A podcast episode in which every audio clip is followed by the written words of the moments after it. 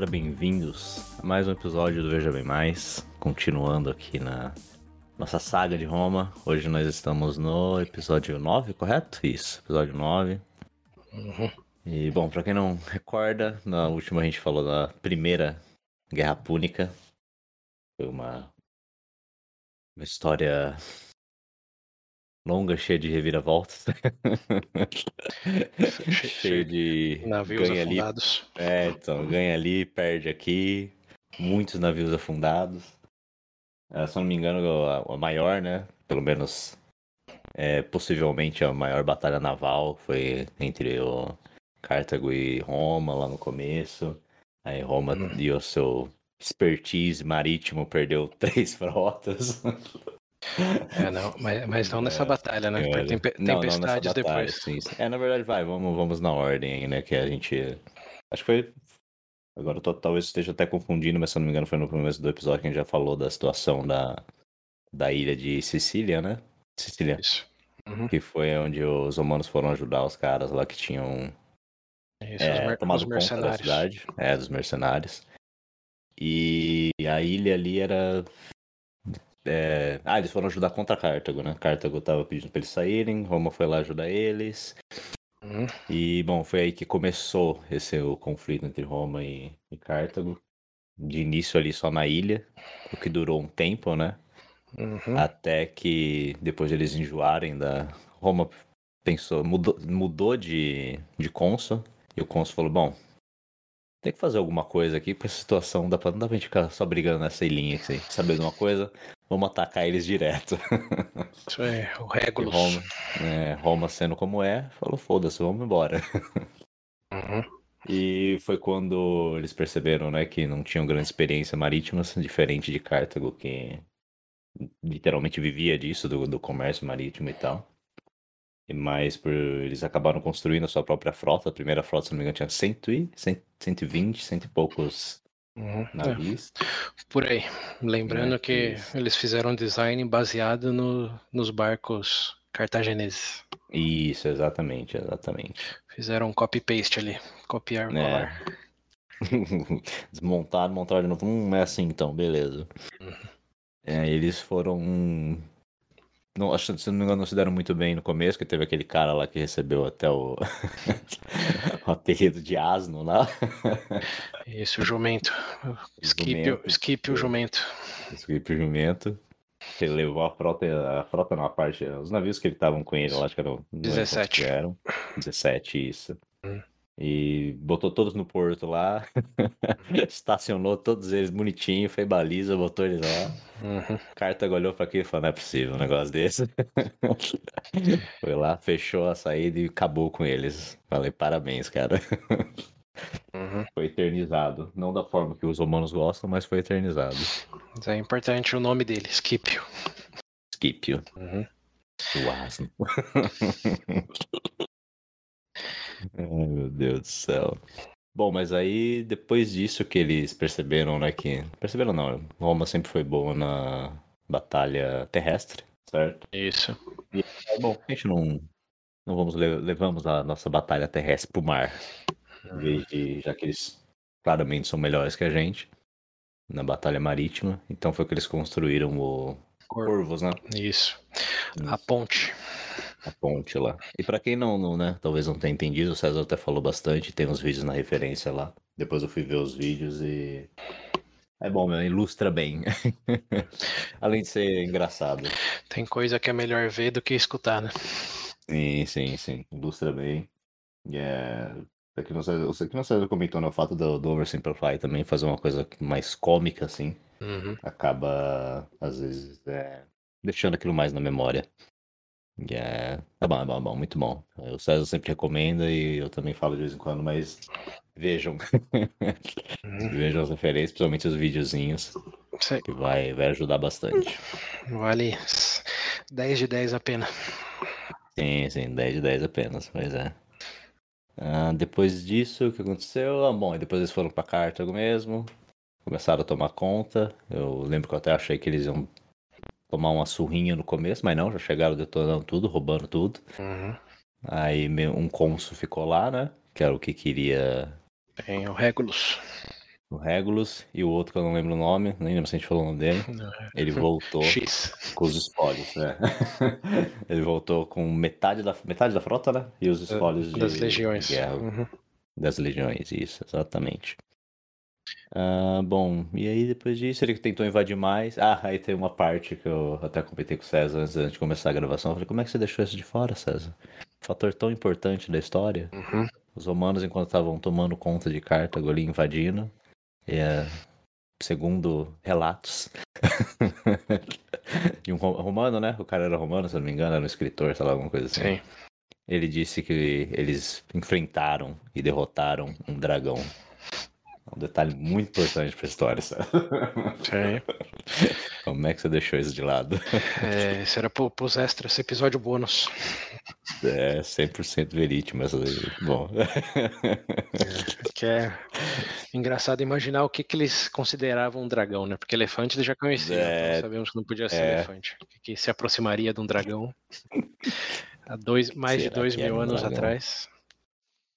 Ai, meu Deus do céu. Bom, enfim. Deixa, Derrotaram o deixa dragão. pra, pra, pra HBO fazer, fazer série disso em algum momento. Exato, exato, exato.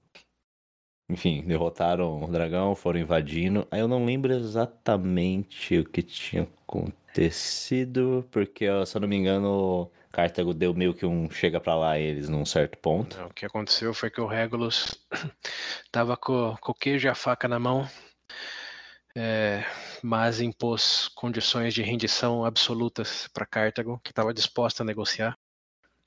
Mas Hum, não assim- verdade ele fez isso, Isso, primeiro. mas não né? a se render em absoluto como ele estava demandando, porque eles não tinham Uhum. invadido a cidade. Eles estavam é, quase que se, eles não tinham nem sitiado a cidade. né? Esse é o ponto. Ele chegou próximo da cidade e já pediu rendição absoluta, sem nem sitiar, sem nem tentar invadir. Só pelo histórico de vitórias até aquele momento, ele acreditou que poderia é, conquistar a vitória em absoluto e sozinho, sem outro cônsul, e se imortalizar na Uhum. história de Roma. E isso levou Cartago a, a dar uma, uma enrolada. E nesse meio tempo encontraram o general lá, Xantipo, o Ah, espartano. o espartano, né? Verdade, é.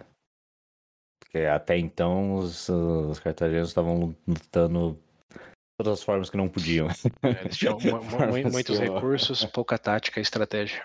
Exatamente, estratégia tava, tava negativa ali. É. E os romanos já tendo passado por bom, praticamente tudo que eles estavam tentando fazer. Nascidos em guerra. Exato, estavam resistentes ali. E aí foi a primeira vez que ele. Primeira vez não, né? Foi aí que eles perderam e o Regulus foi. Eu ia falar sequestrado, não é sequestrado, ele foi mantido, né? Foi como capturado. prisioneiro ali, capturado, exato. E aí mandaram ele pra lá pra fazer o. Falar pra ele, bom, vai lá pra Roma, vamos fazer um acordo. Que basicamente era o acordo que eles, né? Mandou de volta o acordo que eles propuseram. Uhum. Mas Regulus com a né, Roma romana, ou Roma acima de tudo. Ele foi lá e falou não. Quer dizer, ele foi até Roma e falou que para não para Roma não se render, não acertar, não aceitar esse acordo, que eles conseguem ganhar. E aí ele falou, bom, isso aí valeu, tô voltando agora pra, né, pra morrer torturado. É. Cumprindo promessa. De honra. Exato, pô, não dá pra, né, Uhum. pô, convenhamos aí, manchar o, É. o legado de Roma, voltando atrás na sua palavra. Roma só pode manchar legado sendo hipócrita com algumas políticas, mas não cumprindo Exatamente. promessas, isso daí ninguém pode acusar Roma, não. Exato, isso. Que lindo. Prioridades. É, bom, depois disso ele voltou, foi torturado. Uhum. E, ah, verdade, aí foi quando perdeu a primeira frota, né? Que os romanos foram resgatar os soldados que tinham ficado lá na- em Cartago, na, na costa da África. E na volta, pegaram uma chuvinha, Chuvisco. pegou um chuvisco. E da frota inteira, com mais de. Era 100 mil homens, né? Ao redor de 100 mil homens. engano. Uhum. ao redor de 100 mil homens. Afundou, perderam a primeira frota deles inteirinha. Uhum. Aí você falou, putz, fudeu, né? E agora? Como é que vão fazer? Simples. Três meses, construiu mais quase 200, não era? Mais 100, eu não sei quanto. Eu sei que conforme eles foram perdendo, na próxima eles sempre construíam mais. É isso aí. É igual o joguinho de RPG online. Era clicar, aparecia. Exatamente. Ia lá, recuperava o XP e fazia mais. Foda-se. Uhum. Ai, meu Deus do céu, viu? Aí ele fez, fizeram uma nova. Como é que eles perderam a segunda frota? Não recordo. eles voltaram a guerra para Sicília. É, Cartago hum. já estava. É, acho que antes de chegar. Inviável. Não, eles mandaram a segunda frota para a cidade de Lilibeu, que estava no lado da ilha, hum. ainda controlado por Cartago. E quando eles mandaram essa frota, perderam a frota de novo. Esse foi o, o da galinha? O da galinha Não, foi né? o terceiro. Foi o Depois terceiro, de mais um é... tempo, construíram outra frota. E aí, sim, chegaram na cidade de Lilibeu, mas um cônsul teve a ideia de, em vez de é, ficar fazendo sítio ali, atacar a cidade que estava um pouco mais para o norte e pegar eles de surpresa. E quando eles fossem ajudar a cidade do norte, a outra parte da frota romana atacaria a cidade de Lilibeu. Essa era a ideia, pelo menos. Mas ele jogou a galinha no, as galinhas no mar e deu tudo errado. Não quer comer? Como é que é? Não tá com fome, mas tá com sede, então. Jogou no mar e foda-se. E aí os cartageneses decidiram mandar os navios deles para interceder as tropas, a frota que ia reabastecer o é, que estava fazendo um sítio lá em Libeu e eles viram a tempestade, os cartageneses e encostaram o barco e Roma disse não, em frente, porque depois de perder hum. duas frotas inteiras, o que, que vai acontecer com a terceira, né? A terceira sempre né? dá certo, não é esse o ditado? É óbvio. E, e deu é, certo mesmo. Da sorte. Do ponto de vista da tempestade, deu certo. Mais um Poseidon tava lá rindo, falava, vai, otário. É, perderam mais uma vez. Poseidon não, qual era deles? É... Netuno, Netuno, né? Netuno. Netuno. É. é isso aí. Aí Bom, perderam três frotas. Perderam mais um. Perderam três frotas. Isso já fazia anos de guerra. E aí, se eu não me engano, continuou mais um tempo, só que a guerra voltou é, a ser. O principal aí é que né? o Cartago mandou um general chamado Amilcar Barca, que era, era meio rambo, faca nos dentes, para lutar em terra e reconquistar o que Roma já tinha conquistado até então. E ele Mandaram o cara para lá, com tática de guerrilha, é, conseguiu recuperar quase metade da ilha, mas ficou ganha, é, recupera, perde de novo, recupera, perde de novo. Ficou numa sanfona sim, aí de, isso... de, conquistas por vários anos. Mais ou menos uns sete Até anos. Que acho que Roma... É, enquanto isso, Roma é, começou a ter problemas com os, com os gauleses no norte e Cartago com os hum. numídios no norte da África. Eles começaram hum. suas guerras aí nos territórios e, e, e, Sicília ficou meio que ali no pano de fundo. E não mandava mais recurso nenhum hum. nem outro. E ficou ali por ao redor de seis, sete anos. Esqueceram do Hamilcar. lá é, sendo o Schwarzenegger no filme Predador. É, mas ainda se mantendo vivo. É. Até que Roma, em um momento, acordou para a vida e disse: Sabe o que? Tá na hora de acabar com aquela guerra lá. Juntou todos os recursos que tinha e não tinha, pegando empréstimo, fazendo. pegando doação até dos pobres. E construíram uma nova frota e decidiram mandar mandar o, o povo para acabar com a guerra, legiões para acabar com a guerra. E, é, é e, e aí deu certo, porque o Hamilcar já não já estava meio que isolado de, de Cartago, e quando Roma chegou, ele não conseguiu mandar pedido de ajuda.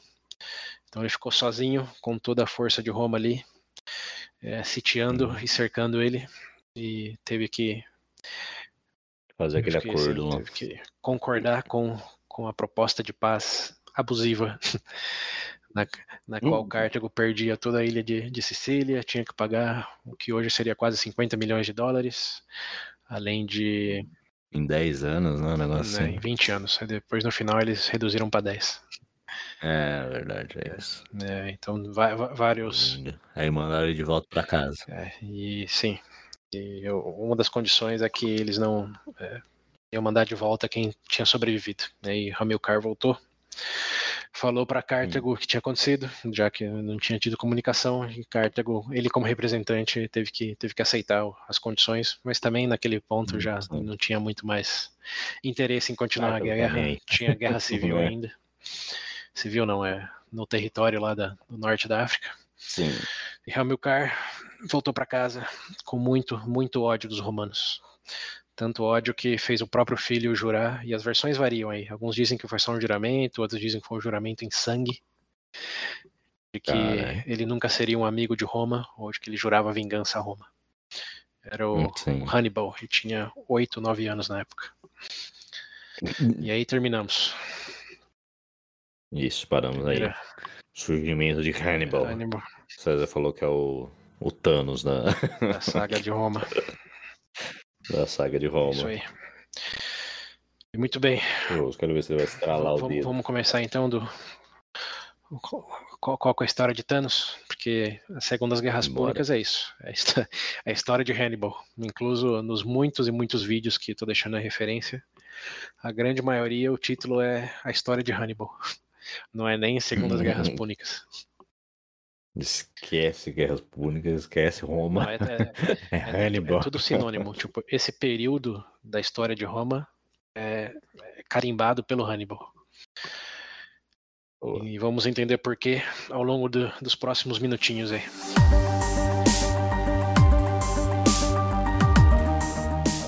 Mano. A guerra então terminou em 241 a.C. É, tinha começado lá em 264, então mais de 20 anos de guerra, terminou em 241. É, e os personagens principais, como a gente já falou, tinha sido é, o Scipio Asno, ou Jumento, o Regulus, o Hamilcar e, não menos importante, as Galinhas Sagradas. Então, uhum. com esse histórico, em 241, a primeira é, linha que seguimos é o do próprio Hamilcar, que a gente já falou, tinha feito o filho jurar em sangue, alegadamente, vingança a Roma.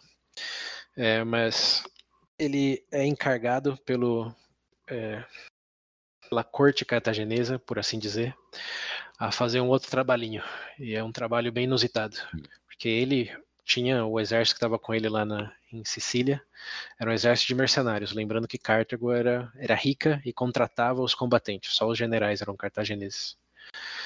E como eles tinham ficado desolados lá, sem é, recursos de Cartago por muito tempo, eles voltaram querendo ser compensados por esse abandono. Mas, como Cartago não tinha ganhado nada, além de uma humilhação e uma penalidade absurda para ser paga, chuto que Cartago não fez.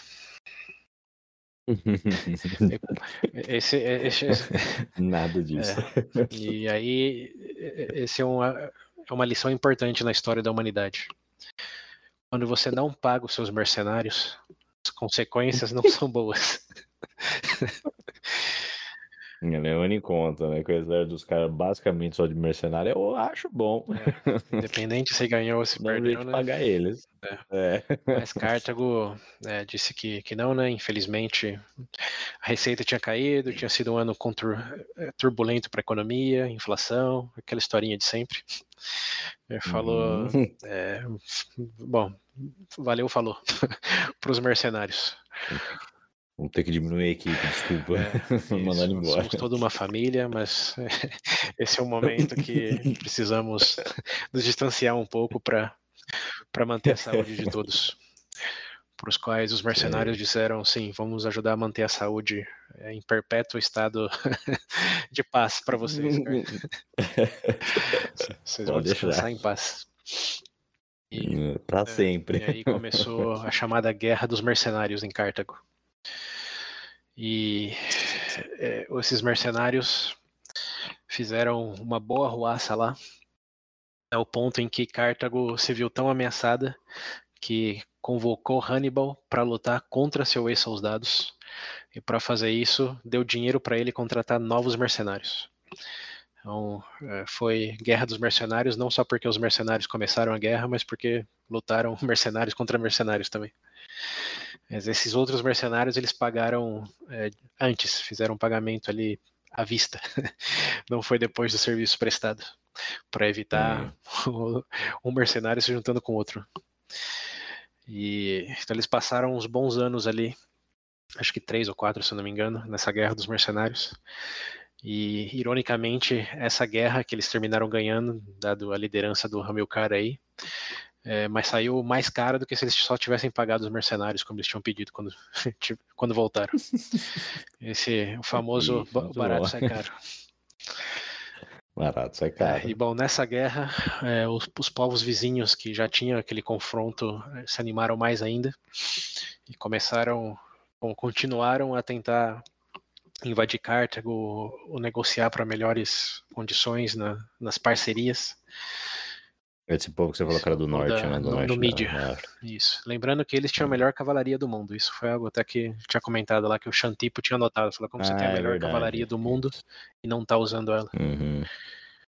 É, então, de, determinada essa guerra dos mercenários, o, o Hamilcar, né, bom, com uma vitória na manga, por mais absurda que tenha sido ter que estar tá nesse contexto, é, conseguiu mais recursos do, dos cartagineses para pacificar a região do norte da África ali e, e foi reconsolidando uh, a liderança de Cartago na região do norte da África. É, um pouco sem respeito, mas foi reconquistando essa liderança.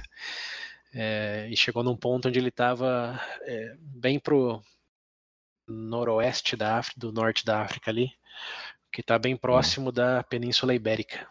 Então, com o exército já grande e bem consolidado, incluindo essas novas parcerias forçadas com, com os numídios, ele decide é, cruzar o Mediterrâneo e invadir a Península Ibérica. Isso o Hamilcar. Com o filho dele, o uhum, Hannibal, tá, faz parte dessa. Já está já tá aprendendo. Com oito, nove anos já estava ali seguindo o pai é, ajudando na maneira possível ali no acampamento, é, fazendo o treinamento dele, estava ali, no meio da, da bagunça. E em é, 337, lembrando, 241 terminou a guerra, em 337, é, ou seja, quatro anos depois, o Hamilcar já estava é, invadindo a Península Ibérica, o que hoje chamamos de Espanha. E 200 e 337. Ah, tá. 237, perdão. 300. Ah, tá. Ah, é por isso que eu confundi. 200, 237. Passou 4 anos, 4 anos, passou 100. É, voltou, né? Estamos falando de antes de Cristo. É, então é, voltou no tempo. Falei, não, não, peraí. O, o Hamilcar é bom, mas não é tão bom assim. É, bom, então tá aí o Hamilcar 237 na Península Ibérica, é, conhecido como hoje Espanha, antes Hispana. É, começou a a ganhar força, bastante força, invadindo ali toda aquela região que era extremamente descentralizada, né, era composta por tribos, assim como a maior parte do continente europeu, tirando obviamente Roma e os lados ali da Grécia. É, incluso ali tinham três tribos fortes, que eram os, os celtas, né, os ibéricos e os cauter-ibéricos, com a mistura dos dois. Então ele começou a, a invadir com vontade ali e consolidar uma dominância nesse território que era muito rico em prata. Então, embora o, os cartagineses não tivessem mandado ele para lá, ele só estava pacificando o norte da África. Quando ele chegou com o exército e começou a dominar ali, ele começou a mandar prata de volta para Cartago, que, lembrando, era extremamente fã de dinheiro então, quando chegou a hum. prata, eles nem ficaram bravos com a Hamilcar, falaram, não, é isso aí mesmo, fica aí, era, era o que a gente hum. queria, a gente só esqueceu de te dizer. Essa é, é exatamente isso. Fez exatamente o que estamos pensando. Hum, e aí vale uma, uma nota de curiosidade que a Espanha, naquele momento, é, era uma colônia de exploração para recurso mineral de Cartago. Hum. E é interessante ver só esse paralelo de que como em 237, 230 antes de Cristo, a Espanha foi a fonte de, de recurso mineral hum. para o Império. Ah, é, mundo dá voltas, né? Dizem que a história se repete, aí ó, tá... É. Só se repetiu do outro lado. É. Mas a Espanha era, era basicamente o, o novo mundo do velho mundo naquele momento cheio das tribos e a fonte de recursos minerais, de prata no caso, que estava enriquecendo os impérios já consolidados. E Hamilton estava lá conquistando tudo sem respeito. Bom, essa. É... Tava amargurado, tadinho. Sim, mas lembra que Bom, antes de chegar no continuar a história do Hamilcar, vamos pular para Roma, porque, ok, essa é o que está acontecendo hum. em Carta, como é que está acontecendo em Roma nesse meio tempo aí. Em Roma, com a vitória na, na manga, é, já, óbvio, estava toda exaltada, com todo o sul da Itália e a ilha de Sicília dominada. É, começaram a pensar o que, que a gente faz agora com todos esses recursos, com todo, toda essa vitória. E Roma sendo Roma, a resposta, obviamente, foi expandir mais. é, mas, claro, Chegamos não, aqui não, mesmo. Não né? agressivamente. Roma era sempre na defensiva. Então, defensivamente, a primeira coisa que eles fizeram, é, aproveitando da batalha de Cartago lá interna com os mercenários e com povos da África, do norte da África, eles tomaram a, as ilhas de, de Sardina e Córcega, que são duas ilhas para cima de, da Sicília. Então, Sim. a primeira coisa que eles fizeram foi isso, conquistar essas duas ilhas que não estavam no acordo, mas como Cartago estava na sua bagunça lá, eles falaram, vamos defensivamente é, conquistar hum. isso aqui também, porque pode ser que Cartago se rebele nessas duas ilhas. Então, fizeram um ataque Sim. preventivo. Preventivo, é. é. e conquistaram essas duas ilhas. Então, agora toda, toda a Península Itálica, mais a Sicília, mais a, as ilhas ao redor da Sicília eram de Roma. E com isso carimbado, eles começaram a olhar é, em, em, coisas um pouco mais para o norte ou um pouco mais para o sul, algumas outras ilhas no Mediterrâneo ali entre a Sicília e Cartago. E dada a briga das famílias lá de onde quem tinha recurso onde, acabou que decidiram de proteger um pouco mais o norte, que era uma, ser lembrado de onde sempre vinham os gauleses também. Sim. Então, é, preventivamente, eles começaram a reforçar ali a região do norte, e confrontaram os gauleses mais de uma vez para expandir o, domínio naquela parte norte da Itália. Então, eles já estavam ali no, no, norte, mas não no extremo norte. Como você pensar na bota, eles estavam uhum. quase que na meia bota, não no, no, começo da bota, onde a gente pensa hoje, principalmente na, na região dos Alpes ali. É a chamada uhum. região do gaulesa é, transalpina, era conhecida naquela época.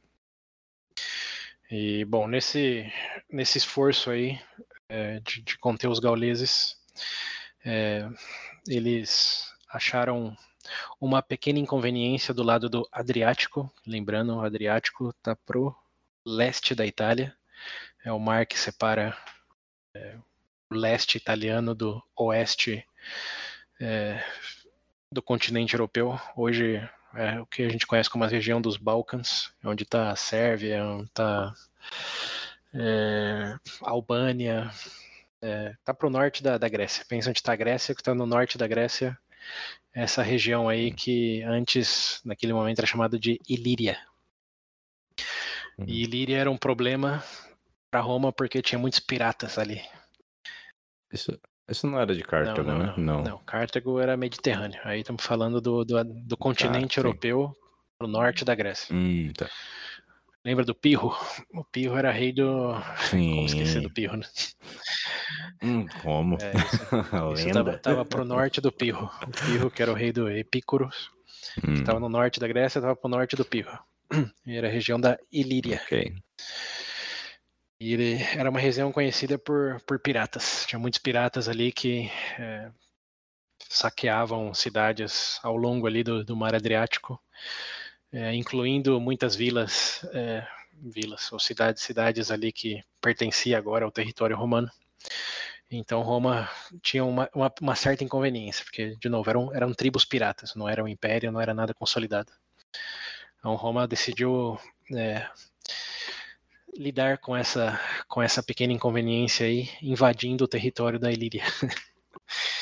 então, eles foram Bom. foram pro, pro que a gente conhece hoje como leste europeu, norte da, da Grécia, e, e invadiram, é, destruíram tudo que tinha lá para acabar com essa ameaça é, pirata no mar Adriático. Isso foi entre 200 e 36 até mais ou menos 228, 25. Ou seja, de 241 até 225 mais ou menos, Roma estava brigando ali com, com os ilírios para acabar com a pirataria, que já era um problema ó, desde quando a pirataria é problema. Você assistir filme baixado e lembra disso. E eles deram uma sorte, mano, eu não sei se sorte, mas teve uma grande vantagem para Roma aí nessa briga com os ilírios, porque é, os ilírios não atacavam os gregos, então existia uma certa diplomacia ali, mas os gregos viam um potencial de eles virarem um problema se continuassem crescendo e expandindo. Então hum. Roma fez uma parceria diplomática com a Grécia é, para conseguir colocar hum. bases ali no norte da, da Grécia e acabar com a ameaça dos ilírios. E foi o primeiro momento na história onde Roma e Grécia começaram a se falar de igual para igual. Porque lembrando antes, ali na época do Pirro, a Grécia via os romanos como uns bárbaros e fanfarrões. É, mas nesse momento, já depois da conquista da, da, Primeira Guerra Púnica e também da, da derrota do, do Pirro. É, de terem, é, mas exato, de terem tomado Mas o Pirro não era grego, tem que lembrar disso. Ele era a região da Grécia, mas ele estava defendendo o reino de Epicuro. E é... é primo do, primo do Alexandre. Mas a né? Grécia, como Grécia mesmo, não não estava vinculada ao, ao, ao Pirro. Ele, digamos, era grego no sentido do território, mas não do, da instituição política, digamos assim. Ah, nossa, que não é isso aí, né? Nossa, não. Deserda. É. É. Mas, enfim, então nesse momento aí, nessa década, Roma é, consolidou o território ali mais para o norte da Itália, acabou com a ameaça pirata na Ilíria, além de conseguir uma rendição deles, ou seja, é, Roma, se olhar no mapa, tinha um pontinho vermelho para lá do Adriático agora, é, e conseguiu o respeito da Grécia, digamos assim, né, ser olhado de, de igual para igual. Então, Roma, sucesso atrás de sucesso. É, sim, até, alegria, por enquanto. Sim. Até, Deixa o Hannibal crescer. Até que em 226, os gauleses, que ficaram putos com a conquista lá do, da, da, da parte do, dos Alpes, decidiram se juntar mais entre eles. Lembrando, os gauleses eram um monte de tribo ali, principalmente na região que conhecemos hoje como a França. É, e decidiram se juntar para invadir e acabar com uma vez a graça de, de Roma. Então mandaram o maior exército gaulês já visto até aquele momento descer rumo a Roma. E eles conseguiram chegar até a região da Etrúria ali, Coliseum, não sei se você lembra, mas já estivemos, já passamos por ali algumas vezes. Estava mais ou menos a 250 quilômetros de Roma. E foi onde os gauleses, com uma força imensa, conseguiram chegar. Porque Roma estava ocupada lá na Ilíria e ainda estava se recuperando do, das consequências das guerras púnicas, né? Que eles perderam muita gente e muita força, embora tenham né. ganhado no final. Então os gauleses conseguiram chegar até ali e Roma, num momento de alerta, é, teve que juntar forças de toda a Península Itálica contra a ameaça dos gauleses. Esse foi um momento bem único, porque até aquele momento Roma, quer dizer, até aquele então Roma, obviamente soberana como cidade, mas era mais conquistando e mantendo o território do que atuando como algo unificado. Mas contra os gauleses era uma batalha quase que pela cultura da Península Itálica, não só Roma ou uhum. é, Samnitas. os Samnitas, ou o que costumava ser Magna Grécia, como quando, quando, os gauleses ameaçaram dessa maneira, Roma teve que juntar a Península Itálica pela cultura que tinha, independente do, da soberania, digamos. Do território, sim. E alegadamente é, eles juntaram, ou alistaram, né, não foi um exército, mas alistaram mais de 700 mil homens para lutar contra os gauleses, ou seja, era defender a existência da Península Itálica como existia até aquele momento. 700 é, mil. Quase um milhão, você escutou bem. Mas não, não foi assim um exército uhum. com, com um milhão de pessoas, foram só que, que estavam prontas para lutar, defendendo seus respectivos territórios, cidades, etc. Mas era uma força unida. Como esse, isso é importante porque foi a primeira vez que a Península Itálica se uniu contra o inimigo comum e Roma hum. foi, foi líder. Até briga contra eles, entre eles, é, mas. Como a gente falou lá do Identidade Nacional. Lembrando que toda a ideia de fazer o episódio Sim. de Roma vem, vem daquele episódio lá. que, o, que, que, o que faz uma identidade nacional. Sim. Bom, aí, como Península Itálica, foi, foi a primeira aparição de um, de um esboço disso. E os gauleses estavam bem, estavam fortes, mas cometeram o mesmo erro que Roma cometeu lá em Cartago que eles tinham conquistado tudo até ali é, a cidade de Coliseum, que de novo estava meia bota ali e bem próximo de Roma. Sim.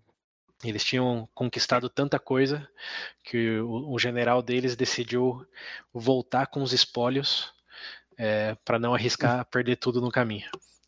Então ele mandou Isso. metade do exército voltar para levar os espólios, enquanto outra metade é, ficava ali na região.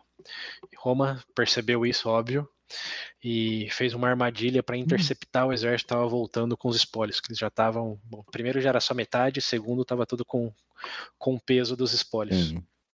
E Ah, então nem conseguiram não, sair. Ro- Roma bloqueou eles numa passagem estreita lá de através de umas montanhas no norte e basicamente executou. Foi uma execução do- dos gauleses. Foram pegos de surpresa num- numa passagem estreita e contra toda a força legi- das legiões romanas contra metade do exército gaulês. E contra a Hum. outra metade, é, Roma foi aos pouquinhos também executando, é, porque eles tinham que, que caçar, que colher, toda aquela coisa de juntar suprimentos. É, isso aconteceu várias Uhum. vezes já, que eles- o exército meio que se pulveriza, e aí Roma estava atacando essas células que saíam para juntar suprimentos e, e destruíam Sim. ali. Então, destruiu metade do exército de uma vez e a outra eh, foi pulverizando e, e exterminando pouco a pouco. Sim. E, Ganharam, recuperaram os Sim, espólios, provavelmente. Só Só- vitória. e aí sim, Roma, em definitiva, eh, tinha todo o território da Península Itálica ali para baixo dos Alpes e amizade com a Grécia, já tinha terra ali para o outro lado do Adriático, na, na Ilíria. Tudo indo de vento em polpa. Alegria. Uhum. Até que, agora sim, Ai, agora Ah, é. sim, que como, por que que, eu tamo, por que que esse episódio é Segundas Guerras Púnicas, né? é. E olha, nós estamos no, nossa, com mais de meia hora de episódio, vamos começar agora a Segunda Guerras Púnicas. Provavelmente vocês serão duas partes esse episódio, viu? Já dá pra sentir agora. É, então. Mas enfim, sem pressa. Então, tudo indo de vento em polpa para Roma. é, vamos voltar lá para Cartago, para Hamilcar especificamente. É, ele estava lá, então, conquistando toda a Península Ibérica e estava tendo bastante sucesso. Tanto sucesso, de fato, que Roma, é, mesmo em todos os seus embrólios aí para o norte e para o lado do, do Adriático, eles começaram a se preocupar um pouco com o Hamilcar, que era um ex-general das guerras púnicas, é, consolidando e aumentando um exército ali na, na região da Espanha. O que, obviamente, está tá próximo tanto da Itália como da, da Sicília. É, então, não, não, não era um bom sinal. E fez Roma se, se preocupar bastante com como esse cara está ganhando força cada, cada dia, recursos, e está cada vez mais próximo do, das nossas fronteiras. Então, Roma mandou uma comissão para lá e perguntou o que está rolando aqui. E Hamilcar, é, já com quase metade da Península Ibérica conquistada, disse: Estou arrecadando recursos para pagar vocês. É, simplesmente isso. Uhum. Eu vou É, pagar, vou pagar, calma. Que, que pagasse, eu tô, tô tirando prata aqui, tô conquistando recursos para pagar vocês. né? Qual o problema? Hum, E Roma não, não teve resposta. Alegadamente não teve resposta. hum. Porque realmente. Só deu que- aquela olhada. É, hum, não, ok. Tá bom, né? Se, se é para me pagar, né? Se é para me pagar. É. Então aí a gente já vê que, que Hamilcar era, além de faca nos dentes, era bem sacana, bem sacana. Claro que ele tem que lembrar, e aí que eu, que eu parei quando eu tava falando dele, ele tava fazendo todas essas conquistas aí, mas lembra que ele tinha um ódio profundo por Roma. E ele estava Hum. conquistando e aumentando sua força exponencialmente. E coincidentemente, quanto Uhum. mais ele se fortalecia e se expandia, mais próximo das fronteiras de Roma ele chegava. Então, quando Roma começou a levantar a sobrancelha esquerda para isso, ele falou: ah, não, só quero pagar. É, imagina Roma olhando É. assim, falando, hum, tá estranho esse negócio aí. Aí você falou: ó, to- tom, tom 10 quilos de prata aqui, ó, é isso, não, não quer dinheiro? Toma aí. O que, É, ele tá pagando, mas ele tá chegando mais perto, mais perto, mais perto. O exército aumentando, alguma coisa errada aí. Mas Roma, bom, apazigou a preocupação de Roma naquele momento, pelo menos. Até Hum. que em 200 e 28, ou seja, é, quase 10 anos depois que o Hamilcar chegou ali na, na Península Ibérica, ele, óbvio, não estava simplesmente desfilando ali na península, estava lutando contra as tribos locais e a estratégia dele era basicamente como a de Roma ou qualquer outro exército naquela região. Era conquistar e dar opção, junte-se a mim ou seja, sejam executados sem respeito. E algumas tribos sim se associavam a ele e outras é, tinham uma batalha até o último homem, o que gerava é, sentimentos vingativos de aliados daquelas tribos ou pessoas que permaneciam hum. vivos. Em 228, uma dessas tribos é, conseguiu, conseguiu, é, assim, conseguiu executar uma vingança contra Hamilcar e teve vantagem numa batalha e ele teve que, que se retirar. É, teve que apressadamente se retirar do, do, do que estava acontecendo ali na, na, vingança dessas tribos é, que tinham sido executadas, uma delas. E nessa tentativa de escape aí, ele tenta atravessar um rio e se afoga. Uma das histórias é, é o Hamilcar, Hamilcar Barca morre aí, em 228. É. é. e aí tem algumas versões que diz que ele na verdade se afogou porque ele estava tentando salvar o filho e o cunhado, mas principalmente o filho, lembrando Hannibal, que nesse momento já tinha uns 18 anos. Sim. Falou, não, meu filho, você não se vingar, a gente morre isso, não. Então, alguma, assim, tem, tem duas fontes principais para a Segunda Guerra Púnica, que é o Tito Livio, que a gente já falou muito, que era o cara lá do, do Imperador 31 de agosto, então estava obviamente, uhum. sempre tentando dar honra para Roma. E uhum. tinha o, o Plíbio, é, que também era um romano, e foi pago por uma das famílias é, que fazia o. É, como que era? Um, um sponsor, um patrocínio, fazia um patrocínio da vida dele como historiador. Então, dois romanos contando a história de como Roma ganhou a guerra. Então, tem, tem, é. tem muito drama aí. Como não é aquela parte mitológica onde ninguém sabe se aconteceu ou não, como isso realmente todo mundo sabe aconteceu. Mas essa de que morreu tentando uhum. salvar o filho, aí. É, é, esses é, detalhes, detalhes assim... é tipo dragão, assim, é tudo. Uhum. flare, flare dramático. Mas enfim, o ponto é o, o Hamilcar morreu. Morreu. morreu afogado e quem é, continuou o legado dele não foi o filho, foi o, cunhado, que chamava Hasdrubal. Hasdrubal, é, o Hasdrubal. Em português, Hasdrubal. É só pelo nome já. Hasdrubal. Então vamos, Hasdrubal, vamos chamar ele de Hasdrubal. Porque Hasdrubal, se Roma podia melhor. ter elemento dramático, podemos também. Né? o Hasdrubal continuou o legado ali do, do Hamilcar e as conquistas na, na Península Ibérica, mas diferente do, do Hamilcar, ele optou. É, bom, primeiro ele se vingou de, dessa tentativa aí de, de aniquilação pela tribo rival, né, juntou 50 mil homens e aniquilou toda essa tribo aí, os, os aliados que hum. foi a causa da morte do, do, do, do Hamilcar. Então, primeiro ele executou essa, essa vingança da vingança e depois, em vez de continuar a expansão, ele focou em consolidar o que já tinha sido conquistado. Então ele começou a fazer uma gestão mais do que expansão. É, e uma das coisas mais importantes que ele fez durante esse período, acho que primeiramente foi é, impor um certo culto à família do Hamilcar. É, que como se tratavam de tribos, existia toda uma, uma, questão religiosa, como a gente já falou muitas vezes, e a série, a série Romulus também deixa bastante claro, lembrando lá de uma das nossas primeiras referências. Estamos falando sempre aqui de um ataque, um decídio, mas tudo isso é imbuído num contexto religioso. Como, é, tudo tinha os seus prelúdios, tudo tinha os seus ídolos, tudo tinha os seus seus sinais sagrados, incluindo as galinhas que soa como piada, mas era algo sério. Então, Sim, é. É, umas primeiras coisas que também a própria Espanha fez isso na América Latina, junto com Portugal depois, né? É você mudar, mudar quem é. que esse, esse povo venera. Como não pode ser o sol, não pode ser um líder antigo, antepassado, tem que ser alguém que, digamos, os novos conquistadores controla.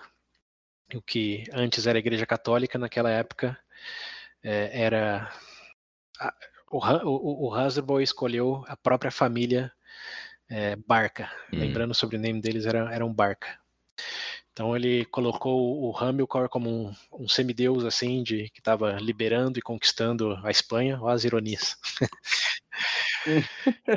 e, e, ele mesmo e o, e o, Hannibal como sucessores direto dessa figura aí é, de libertação e salvação da, do território. Então essa foi a primeira coisa que ele fez, como honre a, a nossa, essa família, não, não os deuses antigos. E curiosamente, uma anedota tem, falando que a família era Barca, é, em, no idioma lá, cartagenês, acho que foi. Não, isso falei em, em, em, pesquisar tão profundamente, mas uh, ou em latim.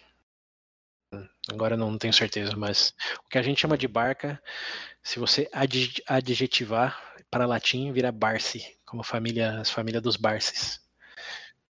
Barces. Tem uma cidade lá na Espanha que lembra esse nome. Sabe qual é?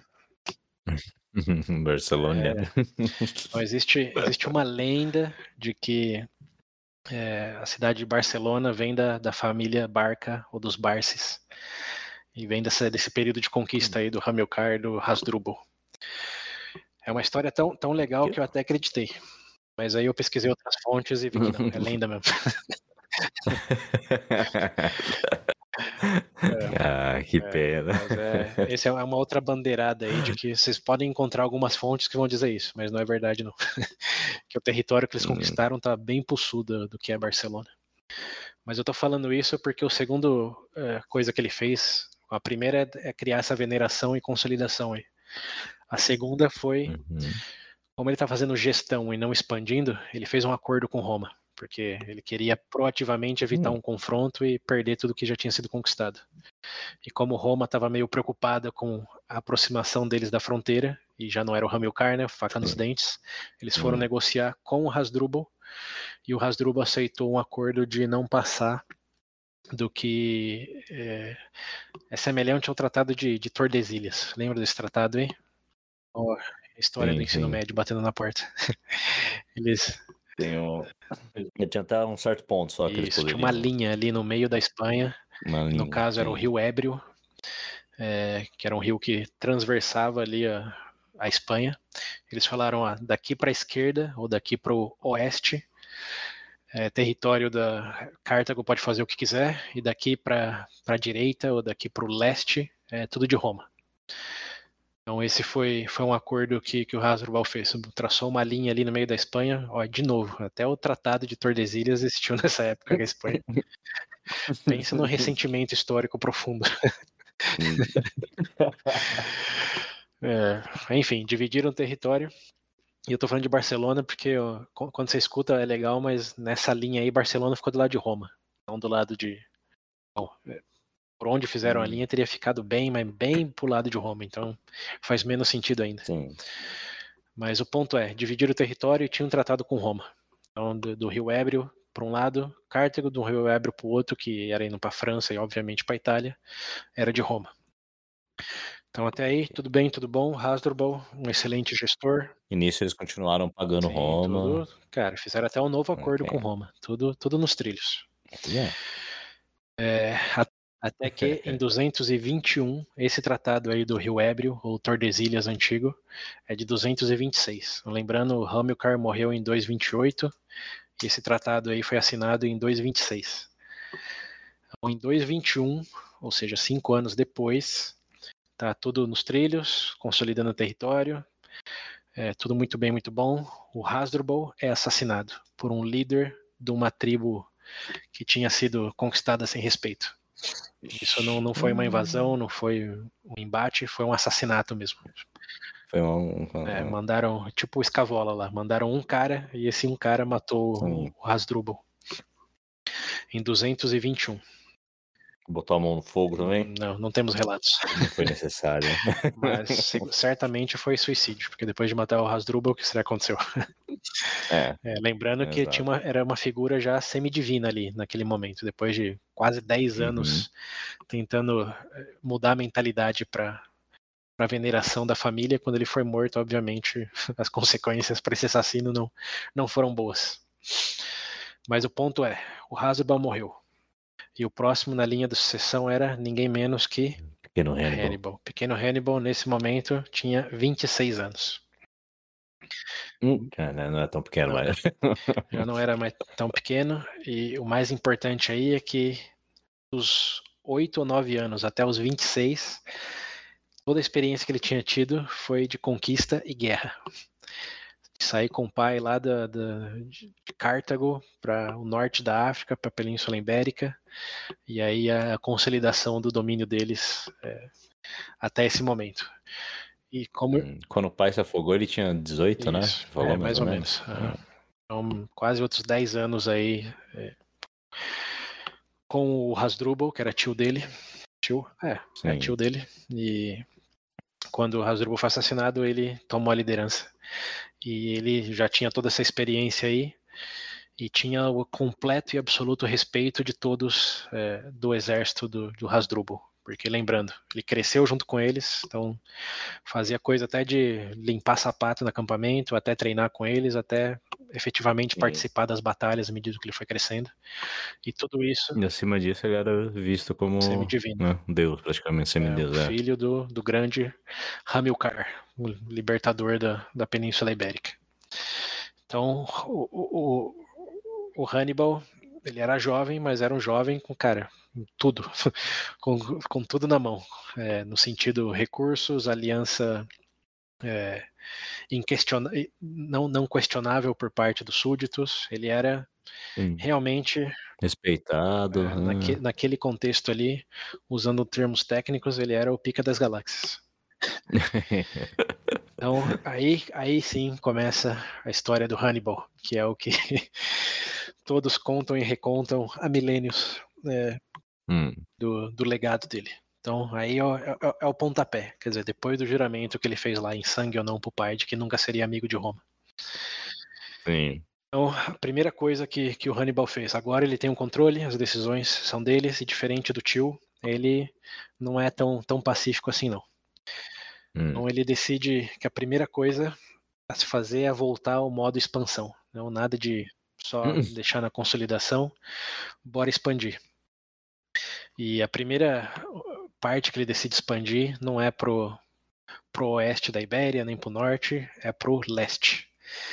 Perigosamente próximo ali à, à linha do Tratado de Tordesilhas. Esse é Hum. o primeiro lugar que ele vai. Começa a expandir por ali e chega em, em uma cidade é, chamada Saguntum, ou Seguntum, no ano 2020. É uma cidade 2020? 220. Esse- esse- Porra, foi ontem? é, durante o Covid, né? É, O Hannibal tava lá na, na Espanha. Não, não, 220. Um ano depois de, de, de, de herdar aí a, a liderança, ele chega na cidade de Sagunto, é, que ain- ainda está pro lado, é, digamos, esquerdo ou do lado leste, é, oeste do, do, do Rio Ébrio. lá. é.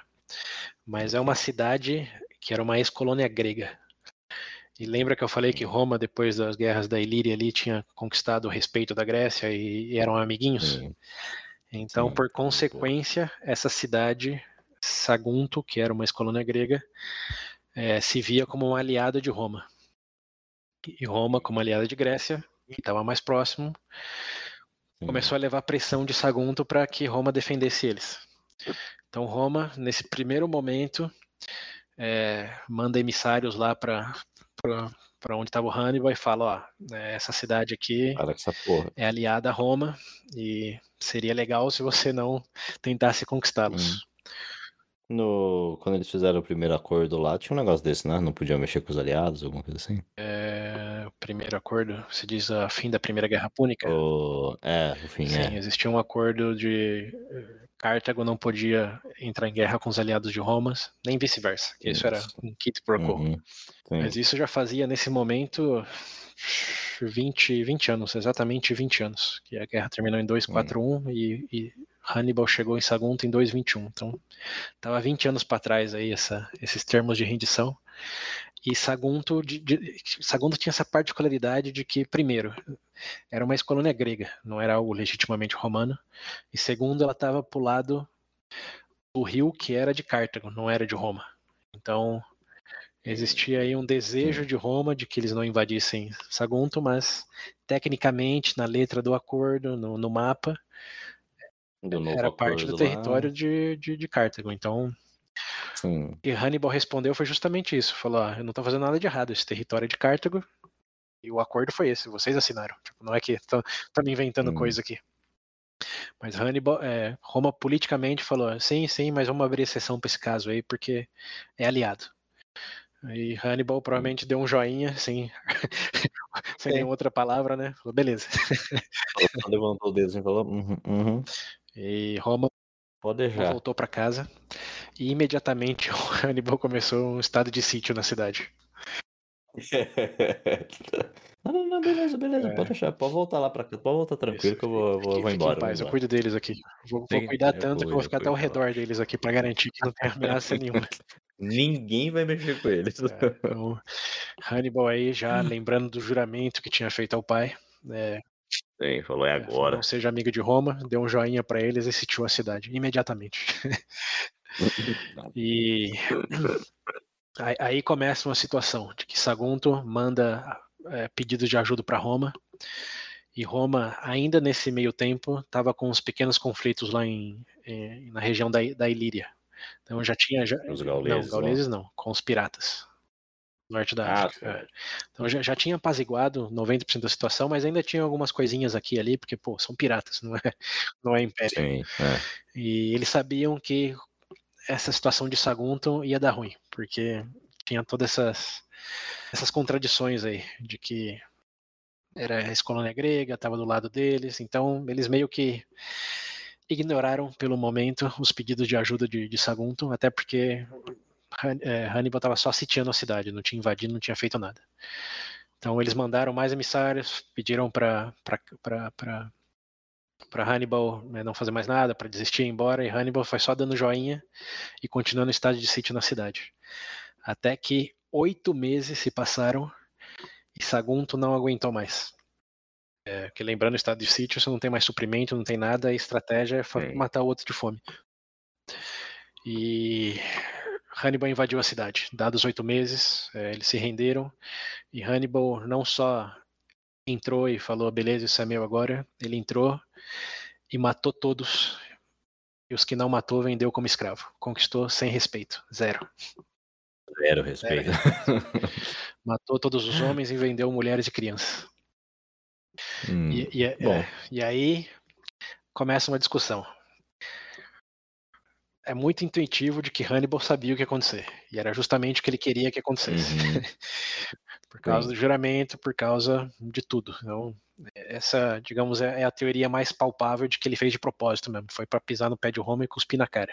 Uhum. Enquanto outros podem alegar de que ele estava no território dele, não estava fazendo nada de errado, né, como dane-se os romanos, mas digamos que não era o alvo dele. E Vamos, vamos desconsiderar para efeitos dramáticos. Ele realmente queria dar um sopeleco em Roma e falar: agora o jogo mudou. Sim, provocou é, mesmo. Vai. É isso aí. E, e, aí Roma, aí Roma sim acordou pra vida e ficou puta. Falou, não, peraí, como quando ele desistiu? Oito meses a gente falando para desistir, ele não desistiu? Como pode ser? E aí, em vez de mandar um, emissários para onde estava Hannibal, eles mandaram direto para Cartago. É, mandaram emissários, não, não legiões. Mandaram emissários para Cartago. Hum. É, um dos representantes deles era um cara chamado Fábio Maximus, Fábio Máximo em português. Hum. E chegaram para o Senado, o equivalente ao Senado cartaginês, com, com o seguinte discurso. O senhor general tá fazendo bosta. É, não, ele falou, ó, já a gente tentou negociar com ele, não, não quis, falou para não atacar, atacou, e atacou sem respeito, que é pior ainda. Então, no uhum. momento é, de extremo drama, eles falaram: queremos a cabeça de Hannibal é, ou declararemos guerra. E esse Fábio Maximus alegadamente é, estendeu as mãos na frente do Senado, numa coisa meio que de mímico assim, e falou: vocês hum. têm duas opções. É, é nos dá, render o Hannibal, dar o Hannibal pra gente, ou entrar em guerra. E o Senado cartaginês olhou para ele e disse: whatever. Quase que literalmente tanto faz. Ah, tanto faz, cara, faz o que você é, quiser. Eles sabiam já da força do Hannibal, de todos os recursos, então eles Sim. não estavam muito preocupados. E esse emissário de Roma respondeu: então é guerra. E aí começa a Segunda Guerra Púnica. Ambos lados entram num estado eufórico de bora pro pau. Roma retorna os seus emissários e imediatamente decide atacar é, Cartago por três frentes. Três frentes. É, Roma agora não quer brincar não quer brincar não. Como já falou, é guerra, então é guerra. Então, é guerra, acabar com esse negócio de uma vez. Isso. Então eles é, decidem uma estratégia de atacar, de atacar Cartago em três frentes. Duas ofensivas, é, que é uma na Ibéria, que é a península onde está o, o, Hannibal. Então, é, já uhum. que o uhum. problema está ali, né, vamos atacar ali. A outra uhum. é já na Cilícia, como montar uma força ali na, na Sicília, perdão, para atacar a Cartago, uhum. é, para invadir o norte da África. Então a ideia é, vamos juntar as forças ali e ir direto para a capital, como nada de ficar enrolando agora. E, então essas eram as duas frentes ofensivas, uma para a Península Ibérica e outra para Sicília, onde eles iam lançar o ataque contra é, Cartago, a cidade mesmo. E uma terceira, que é a menorzinha de todas, que era uma frente defensiva, que já tendo aprendendo, aprendido com os erros, eles colocaram para defender o norte da Itália, a região dos Alpes ali, porque os gauleses podiam aparecer de novo. Então, uhum. É, então eles separaram essas três frentes aí, as duas maiores, a maior indo para a Ibéria, a segunda na Sicília. Então eles mandaram um cônsul para a Ibéria, lembrando, eram dois cônsules, uma para uhum. e uma para. Sicília, e a outra só mandou uma legião de soldados jovens e mal treinados lá para o norte da Itália para ficar meio que de backup ali, não, não era para entrar em confronto. Sim. E, bem, desses cônsules, é interessante que o que foi para a Ibéria, é, para encontrar o Hannibal e acabar com, com o confronto ali, é, era um descendente do, do Scipio. Lembra o Scipio? Primeiro tinha um Scipio lá do, das Guerras Samnitas, que salvou hum. salvou todo mundo no final. Depois teve o Scipio Assina. Esse daí era sobrinho do, do, hum. do, do asno, do jumento. Sim. E para hum. nossos propósitos aqui, vamos chamar ele de Scipio Pai. É, então esse Scipio Pai aí, Scipio Pai, pai é. Hum. E tem outro skip que vai aparecer daqui a pouco, que é o skip filho. Mas por enquanto vamos focar no okay. skip pai. Então o skip pai é cônsul e vai para Ibéria, enquanto o outro o outro cônsul, que é o Sembrônio, Tibério Sembrônio Longo, ele vai para Sembrônio. É. Então, vamos chamar ele de Longo para ficar mais fácil. Então o skip é. para Península Ibérica, o Longo para Sicília. Ok. E, bom, Roma aí Senado, tudo aprovado, dinheiro, barco, recursos. É para executar, para acabar jogo rápido isso, para ser uma execução. Uhum. E Hannibal, já sabendo da decisão de Cartago, tem que tomar uma decisão: proteger a Península Ibérica ou alguma outra coisa. E ele decide pelos dois. Os dois? Ele tinha um irmão é, chamado Hasdrubal, para confundir um pouco as coisas. Na verdade, tinha dois irmãos, um chamado Mago e o outro é, Hasdrubal. É, então, o Hasdrubal irmão, não Hasdrubal tio, é, decide ser a, a principal frente de encontro ali na Ibéria. E ele e o Mago decidem outra coisa, que não sei se você quer tentar adivinhar.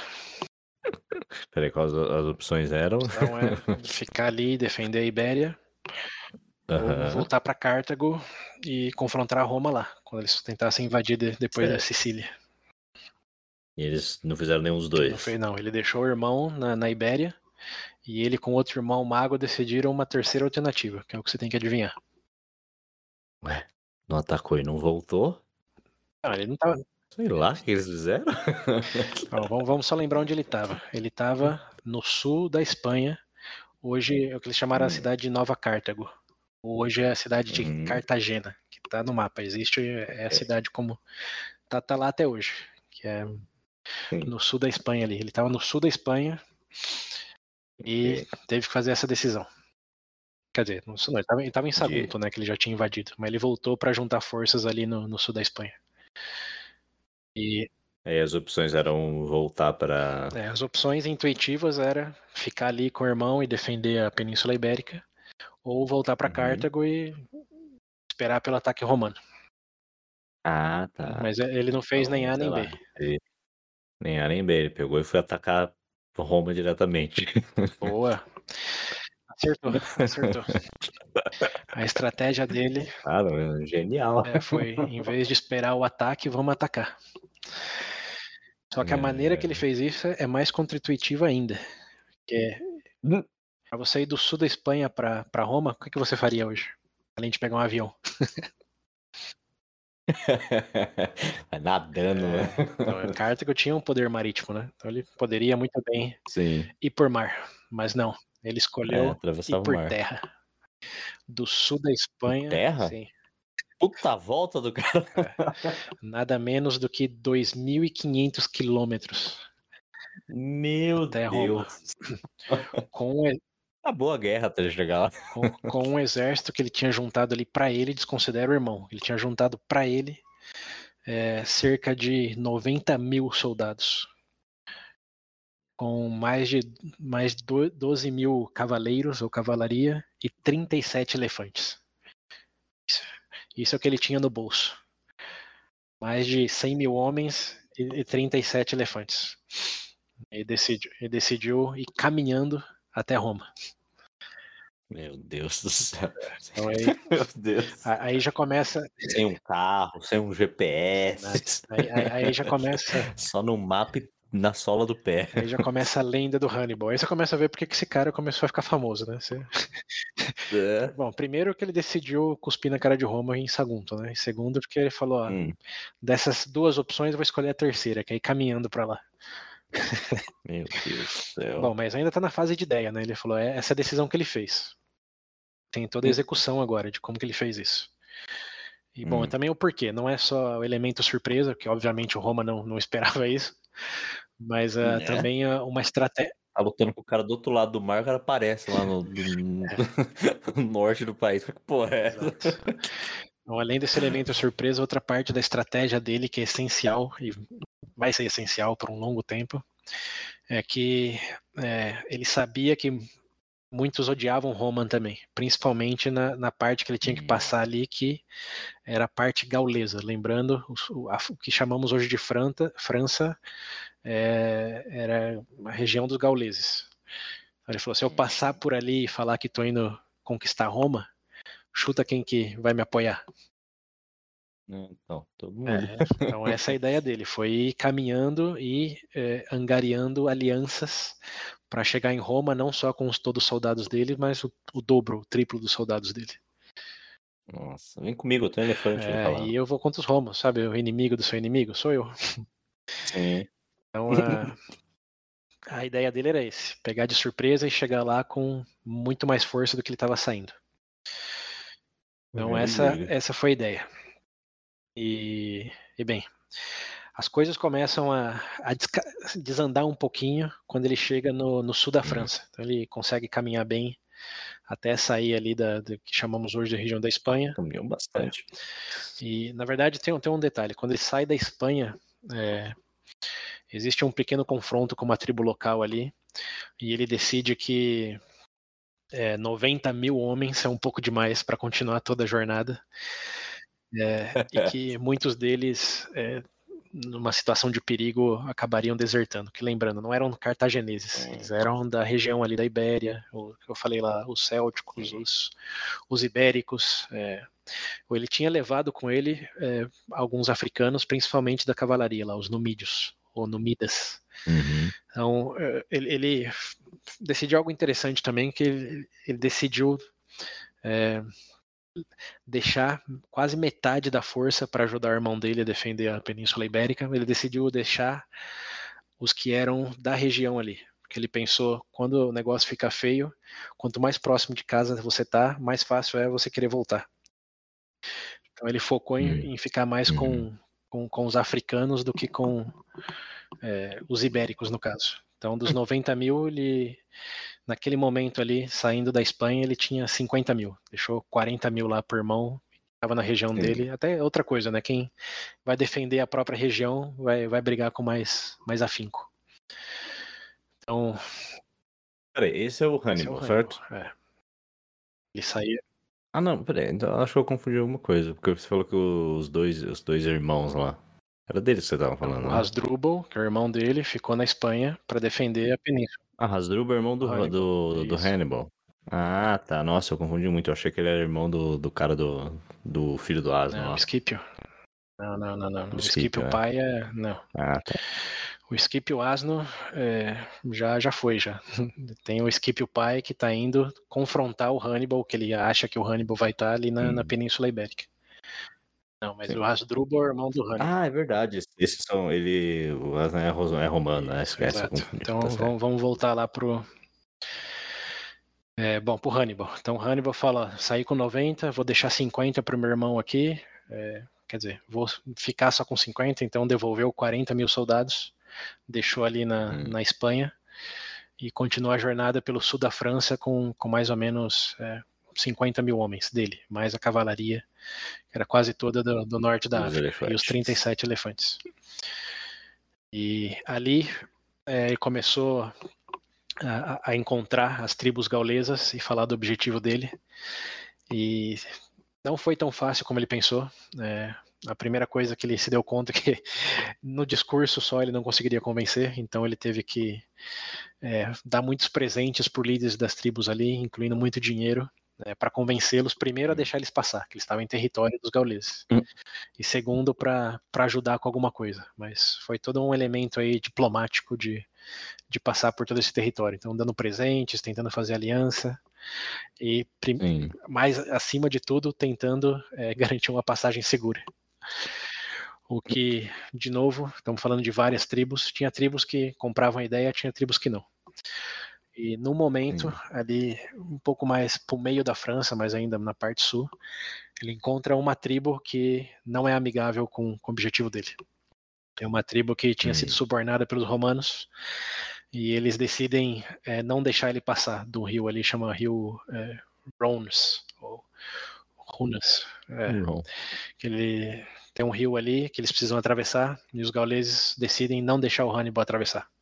Fala, não, daqui não Hum. vai passar, é, vamos aniquilar vocês e roubar todos os recursos que vocês estão trazendo. E o Hannibal aí é, entra na primeira grande batalha dele, é, desde que ele vira general. Na verdade, teve uma outra lá na Península Ibérica, mas eu vou, vou desconsiderar. Quem quiser ver, entre no- nos vídeos aí. É, mas para propósitos de dentro das guerras púnicas, lembrando, estamos em dois- 218. Então ele tomou a liderança em 221, 218 ele já está lá no sul da França, caminha a Roma. E aí os gauleses dizem, E aí, é. até então, Roma não faz. Roma do que tá é, tá em marcha, como um, um batalhão lá do, do Semprônio, do Longo, já está na Sicília, e o outro do Scipio Sim. tá, tá navegando pro, justamente para o sul da França, que é da onde eles vão começar a marcha terrestre para a Espanha. Mas não chegaram Sim. ainda. Ok. Então só tá o Hannibal lá, os gauleses não, não, não deixam ele passar. E como tem um rio, ele decide que ele vai acampar de um lado do rio, olhando para os gauleses, que é, falou daqui você não passa. E o que ele faz é, na surdina da noite, ele manda o pelotão da cavalaria dele 40 quilômetros para o norte do rio, ou seja, longe, pacas, Uhum. e falam para eles atravessar o rio, a 40 quilômetros de onde eles estão, e ir para outro lado. Quando eles chegassem do outro lado, era para mandar um sinal, que alegadamente foi um sinal de fumaça de que eles estavam lá. E aí Hannibal, na manhã seguinte, decide, em vez de só voltar para trás ou falar, ok, vamos tentar outro caminho, ele decide atacar os gauleses. E quando os, ga- Hum, diferente é, mesmo. Quando os gauleses veem que ele está tentando atacar, óbvio, eles se, se organizam para contra-atacar. Só que tem um rio no meio. É, então é uma coisa meio, meio demorada de você organizar e atravessar todo o exército pelo rio. Enquanto ele está atravessando o rio e atacando, cavalaria que ele tinha mandado no dia anterior chega por trás e sanduícha os gauleses. Ah, E aí o. Hannibal tem sua primeira vitória, né, se usando da artimanha de É, bom, pensar estrategicamente mais do que brigar frente a frente. Ele mandou dar a volta lá no fim do, do mundo, porque 40 quilômetros, cara, pensa aí. Não é tipo, vai 5 quilômetros Aí. aqui, 40 quilômetros, como sem, Não. sem chance de, de ter qualquer noção de que tava um inimigo cruzando o rio. Aí. Em uma batalha já foi melhor que Cartago na primeira guerra pública quase inteira. E aí sanduícha os, os gauleses e, e passa o rio. E curiosamente, é, o que mais dificultou ele passar o rio não foi nem os, os gauleses, senão que os elefantes. Ah, segundo os relatos dizem que ele Ah. demorou um dia só para atravessar os elefantes. Também 27 elefantes atravessando um rio. né, então. 27, 37, 37, perdão, né? 37. é. Porra. E aí, bom, Hannibal atravessa o rio, vitória, conquistou, quer dizer, pegou os espólios dos gauleses, então tá, tá com mais recursos ainda. Prisioneiros de guerra também, que óbvio tem que lutar para ele. E continua sua marcha rumo à Itália. E aí, nesse momento, chega o Scipio pai. É, ele chega no Hum. sul da França e a primeira coisa que ele faz é mandar o que eles chamam de scouters, ou varredores de perímetro Uhum. ver se não tem tribo gaulesa, o que está acontecendo ali. Como vamos, antes de começar a marchar com todo o exército, né, vamos ver o que tem no território.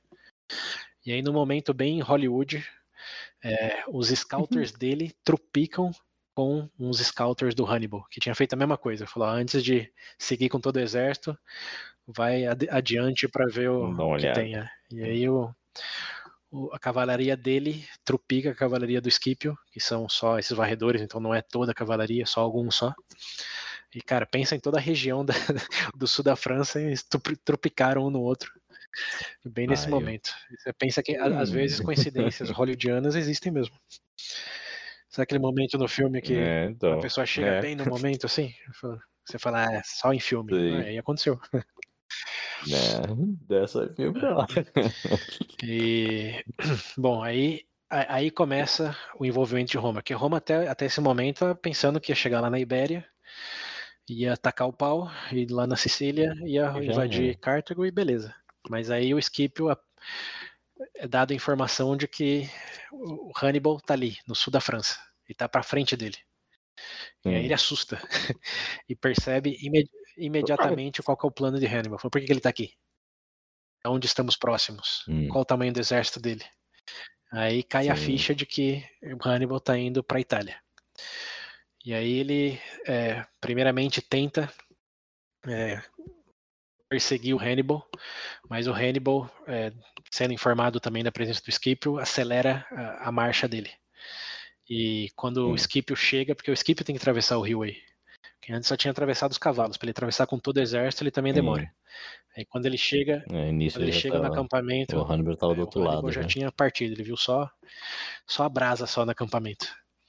E aí o Scipio tinha que fazer uma decisão, ou tentar perseguir é, pelo, pelo território lá do sul da França até achar o Hannibal, ou seguir com o plano de é, invadir lá a, a- a Península Ibérica e fortalecer a defesa lá no norte da Itália. E ele decide pela segunda opção, porque a primeira era arriscada, que eles estavam em territórios gauleses e eles não conheciam o território. Então ele podia levar todo o exército para para uma armadilha ou para tribos gauleses. Eu podia nem encontrar o Hannibal que estava na frente dele por pelo menos um dia. Uhum. Então ele decide que o prudente é não correr atrás com todo o exército, senão que só, nem o Scipio essa geração tá, tá, tá, mais, tá mais esperto não, que não o confie outro. tanto. Nesse, nesse momento, o Scipio fez uma decisão relativamente sábia, embora ninguém sabe, ninguém nunca vai saber se ele tivesse feito outra decisão que teria acontecido. Mas ele, ele, ele volta então e manda é, quase todo o pelotão dele, ou a legião dele, para a Ibéria, é, para no caso aí atacar o irmão do, do Hannibal, Hasdrubal. E ele, é, com alguns elites, pessoas do, do alto comitê, decide ir para o norte da Itália para fortalecer aquela frente lá. Eu falei que tinha três frentes e a terceira era, era pior. Era só de backup ali, de Hum. vai que alguma coisa acontece no norte da Itália com os gauleses. Ele percebe que é lá que vai estar o embate com o Hannibal, mas ele não sabe, não pode nem imaginar o quão grande seria esse embate, até porque tem um pequeno detalhe nessa chegada no norte da Itália. Lembra que eu falei que chamava região Transalpina? Existe uma cadeia montanhosa hum. gigantesca é, entre o, o, sul da França e o norte da Itália. É a região dos Alpes, que começa ali e termina lá na Suíça. Então, quando você fala os Alpes, está falando hum. ali. Sim, os Alpes é, suíços. Então ali sim. não é o suíço ainda, mas é o começo. Está na mesma cadeia montanhosa ali. E é uma região é, de picos de 3 mil metros. Então, é, ele falou, tudo bem, ele pode até chegar, e existia um caminho ali que era o que os próprios gauleses usavam para invadir a Itália, mas eram os gauleses, que já eram dali, né, e eles não iam com... Sim, eles não bem. iam com 50 mil homens e 37 elefantes. e tem um outro detalhe, que isso estamos falando de mais ou menos agosto, e tá chegando o inverno, o inverno é Hum, dezembro. Né, nossa que senhora. então, Winter's coming. Hum, já É, então o Hannibal tem que apressar o passo e o, o Scipio tava com tudo isso na mente. Ele vai ter que atravessar os Alpes, vai pegar nevasca e tem elefante. Então, eu vou para lá, mas eu acho que não vou, não vou, não vou ter que batalhar muito não. Mas é o que ele decide. Então ele volta para Itália e o outro, o resto segue para Espanha e o Hannibal continua a marcha em direção aos Alpes.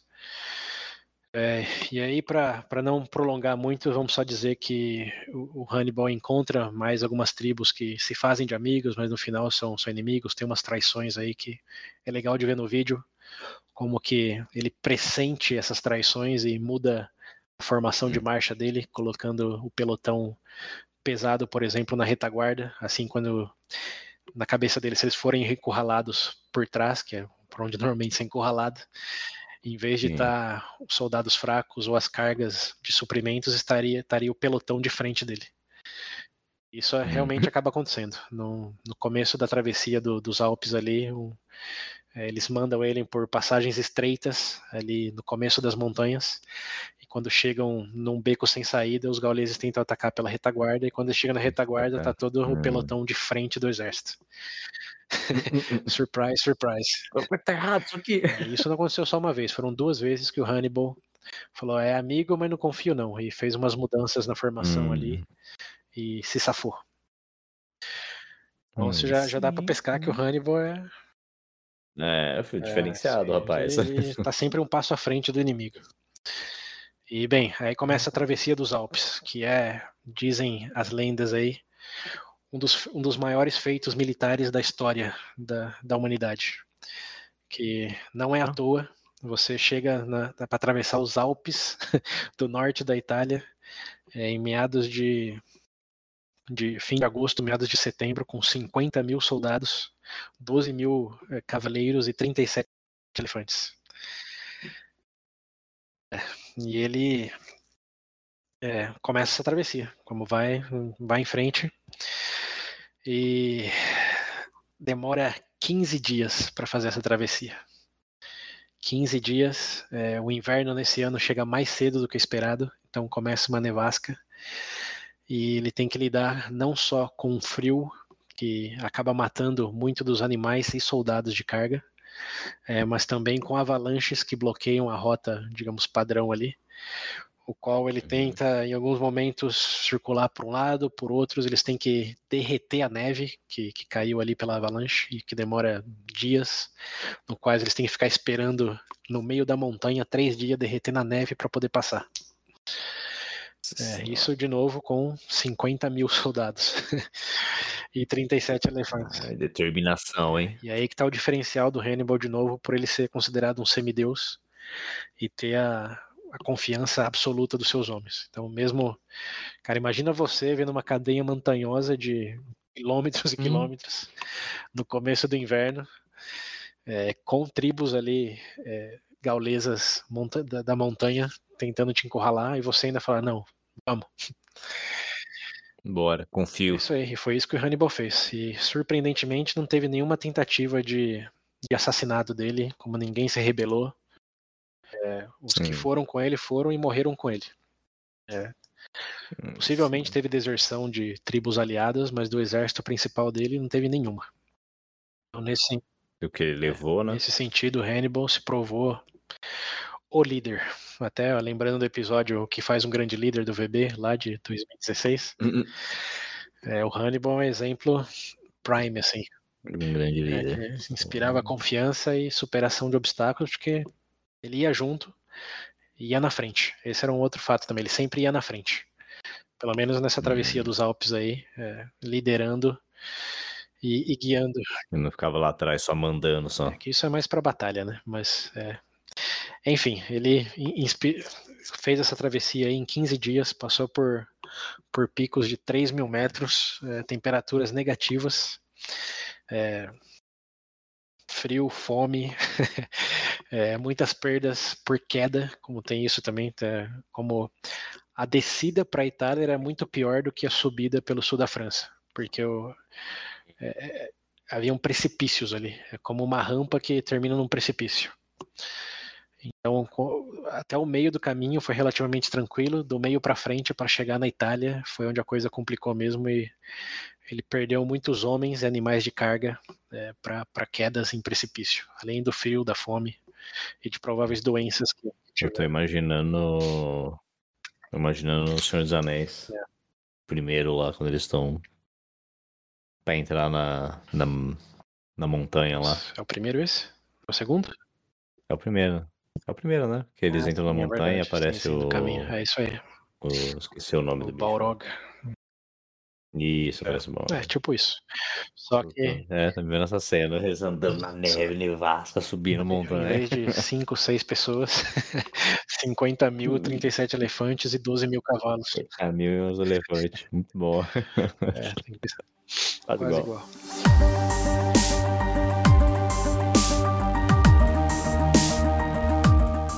Enfim, é, essa travessia é executada. Ele perde, é, estima-se, metade dos recursos com que ele começou. Ou seja, dos 50 mil homens, eles chegam com 25 mil só. Mas chega. Chega no norte da Itália. é, e chega com um exército muito maior do que qualquer um esperava, né? Porque primeiro atravessar os Alpes em Hum. setembro, com o inverno É. com o inverno antecipado, já foi eh, um grande. Esperada que nem chegasse. sim. Primeiro, quem pensava que ele ia direto para Itália, né? Quando Roma de- declarou É. guerra em Cartago. E segundo, atravessando os Alpes com tudo isso. Mas ele chega. Então, é, 25 mil homens. Surpreendentemente e alegadamente, ele consegue chegar com todos os elefantes, embora é, a saúde dos elefantes já não estava tão boa. Mas ele chega Hum. com, é, com metade dos homens, a cavalaria ele perde um pouco, mas chega bem também. A cavalaria é super importante, que é o principal vantagem é, militar dele. E, e com os elefantes. Os elefantes saíram lá do norte da. Pensa nos elefantes, coitados. Saíram do norte da África, lá, calorzão, de boa, e tem que atravessar a montanha em nevasca. Imagina um elefante. Filha da puta. Né? É, elef- elefante não foi feito para neve ou para atravessar a montanha, não. Mas É, lá então, estavam eles, no norte da Itália. Confiavam no líder deles. E bem, Hannibal chegou, chegou no território italiano, contra qualquer expectativa de qualquer um. Tá ele lá com 25 mil soldados, cavalaria e elefantes.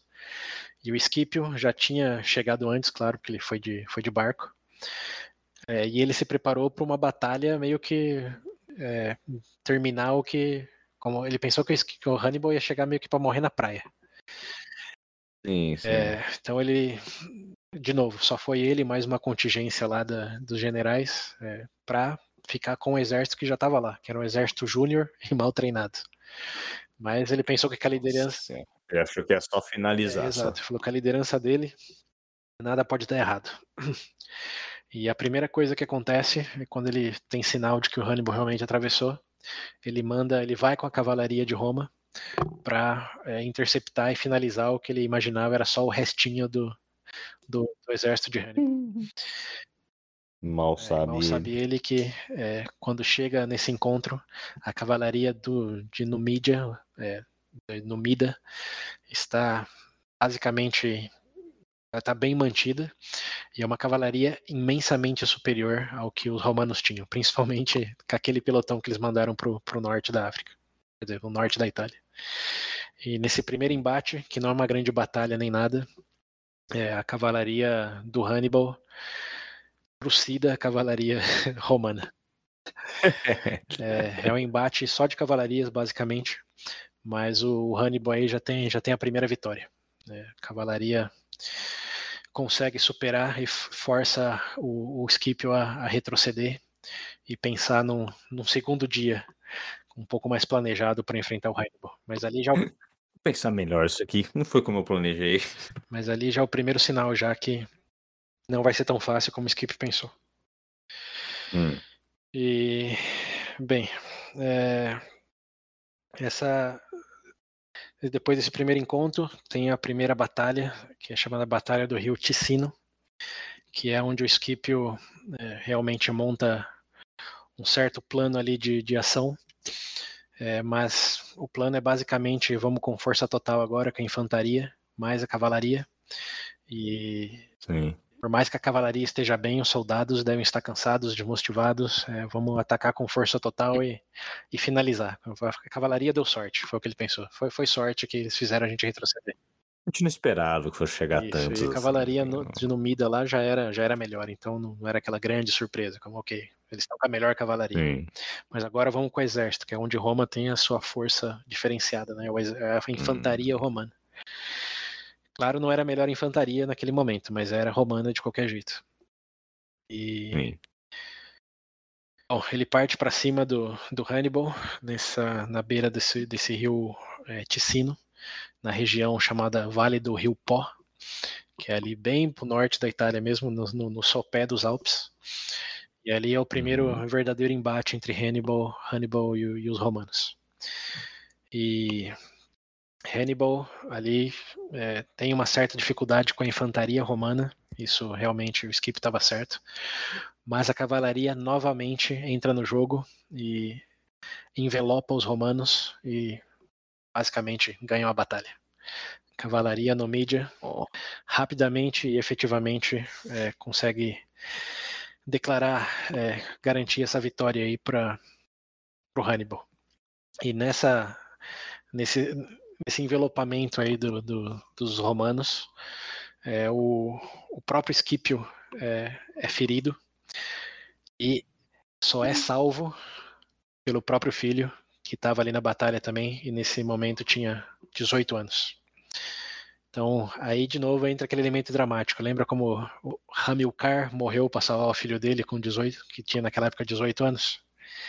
Esse primeiro momento, o Skip o pai, e aí tá o porquê o pai, é salvo pelo Skip o filho, é, na, na, na, fuga ou na retirada de Roma nessa primeira batalha aí contra o Hannibal em, em Ticino. E é salvo pelo filho. 18 anos, o filho, o Skip o filho. Vamos chamar ele de Skip filho nesse momento. Então, okay. Aí.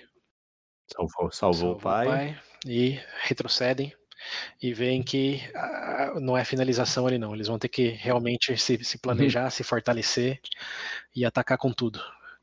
E aí o esqui. Hum, terceiro é, o charme. Aí o, é, deram sorte. Os seus primeiros deram sorte. Então, para garantir que ele não tenha sorte, na terceira vez, o Skip, o pai, é, manda emissários para falar pro o Semprônio Longo, que está lá na Sicília, para ele mover todas hum. as legiões dele para o norte porque o Hannibal tá lá e o confronto principal, ele tá vendo se, se, se, se ele, ele, diz se o Hannibal, né, depois dessas duas vitórias, ah, na é verdade, tem um detalhe importante, que com essas duas vitórias, ali já na região é, que tem muitas tribos gauleses, o que o, o Hannibal consegue é ganhar a confiança dos gauleses. Que ele diz, ó, oh, derrotei Roma, acabei de chegar depois de atravessar todos os Alpes e ganhei dos romanos duas vezes. E começou. E aí, e aí, vai, vai, vai se juntar a gente Exato. ou não? Começou a chover recursos e voluntários gauleses é, em apoio hum. ao, ao Hannibal. Então ele chegou realmente só com metade do que ele, ele tinha começado lá no, na travessia dos Alpes, mas depois dessas duas vitórias, ele foi presenteado com recursos e homens para continuar a briga contra os romanos. Os gauleses falaram: oh, esse hum. cara é para valer, vamos, vamos apoiar ele. Então o, o, já mandou toda essa mensagem lá pro, pro Longo, falando, ó, tá angariando recursos aqui, já teve duas vitórias, e a gente não, não contei ele aqui, ele pode muito bem chegar a Roma. E aí muda toda a estratégia romana. É, na Ibéria ainda está rolando uma batalha, o que eu vou ignorar aqui, porque senão vai ficar muito longo. Mas tá, o, hum. o, o, o Scipio é, mandou o irmão dele também, ó, coincidentemente, para lutar contra o irmão do Hannibal. Então tá, tá, tá tendo briga Nossa. lá na, na, Ibéria entre o irmão do Scipio e o irmão do Hannibal. E paralelamente, é, Roma ainda se preparando lá na Sicília para uma invasão total de Cartago, decide mandar o, o Longus para encontrar o, o Scipio pai lá no norte da Itália.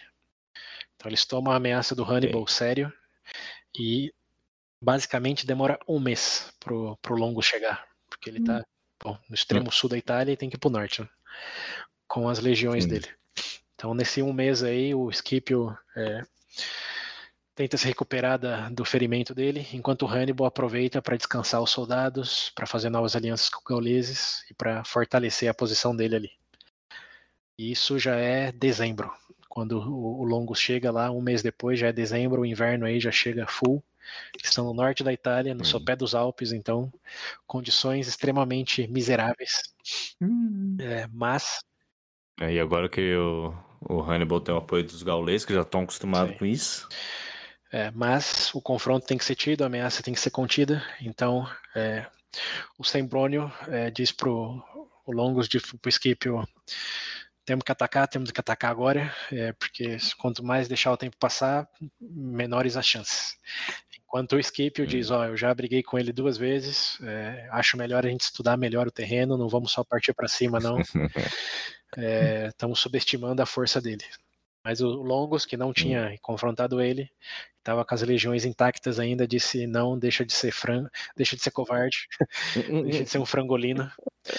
É, é agora. Bora. E contra a sugestão do, do Scipio, ele é, vai para cima do, do, do Hannibal, é, hum. vai movendo as legiões dele para o acampamento cada vez mais próximo do acampamento do Hannibal e é, mostra com todas a, as letras que, que ele vai atacar, que ele está ali para é para brigar. E Hannibal percebe isso, percebe a troca de liderança e vê que o, o Longus é bem esquentadinho. Então o Hannibal hum. estuda a situação e decide engajar com ele, mas engajar nos termos do Hannibal. É, o, o Longus até manda um, uns fanfarrões, uma cavalaria atravessar o rio para o acampamento do Hannibal e é, começar uma batalha, mas o Hannibal, em outro momento de super liderança, convence todo o exército dele a não engajar e retroceder para as fortificações. Isso, hum. como ele, ele manda para tentar fazer a ruaça e já atravessar o rio e chegar e conquistar, mas o Hannibal diz não.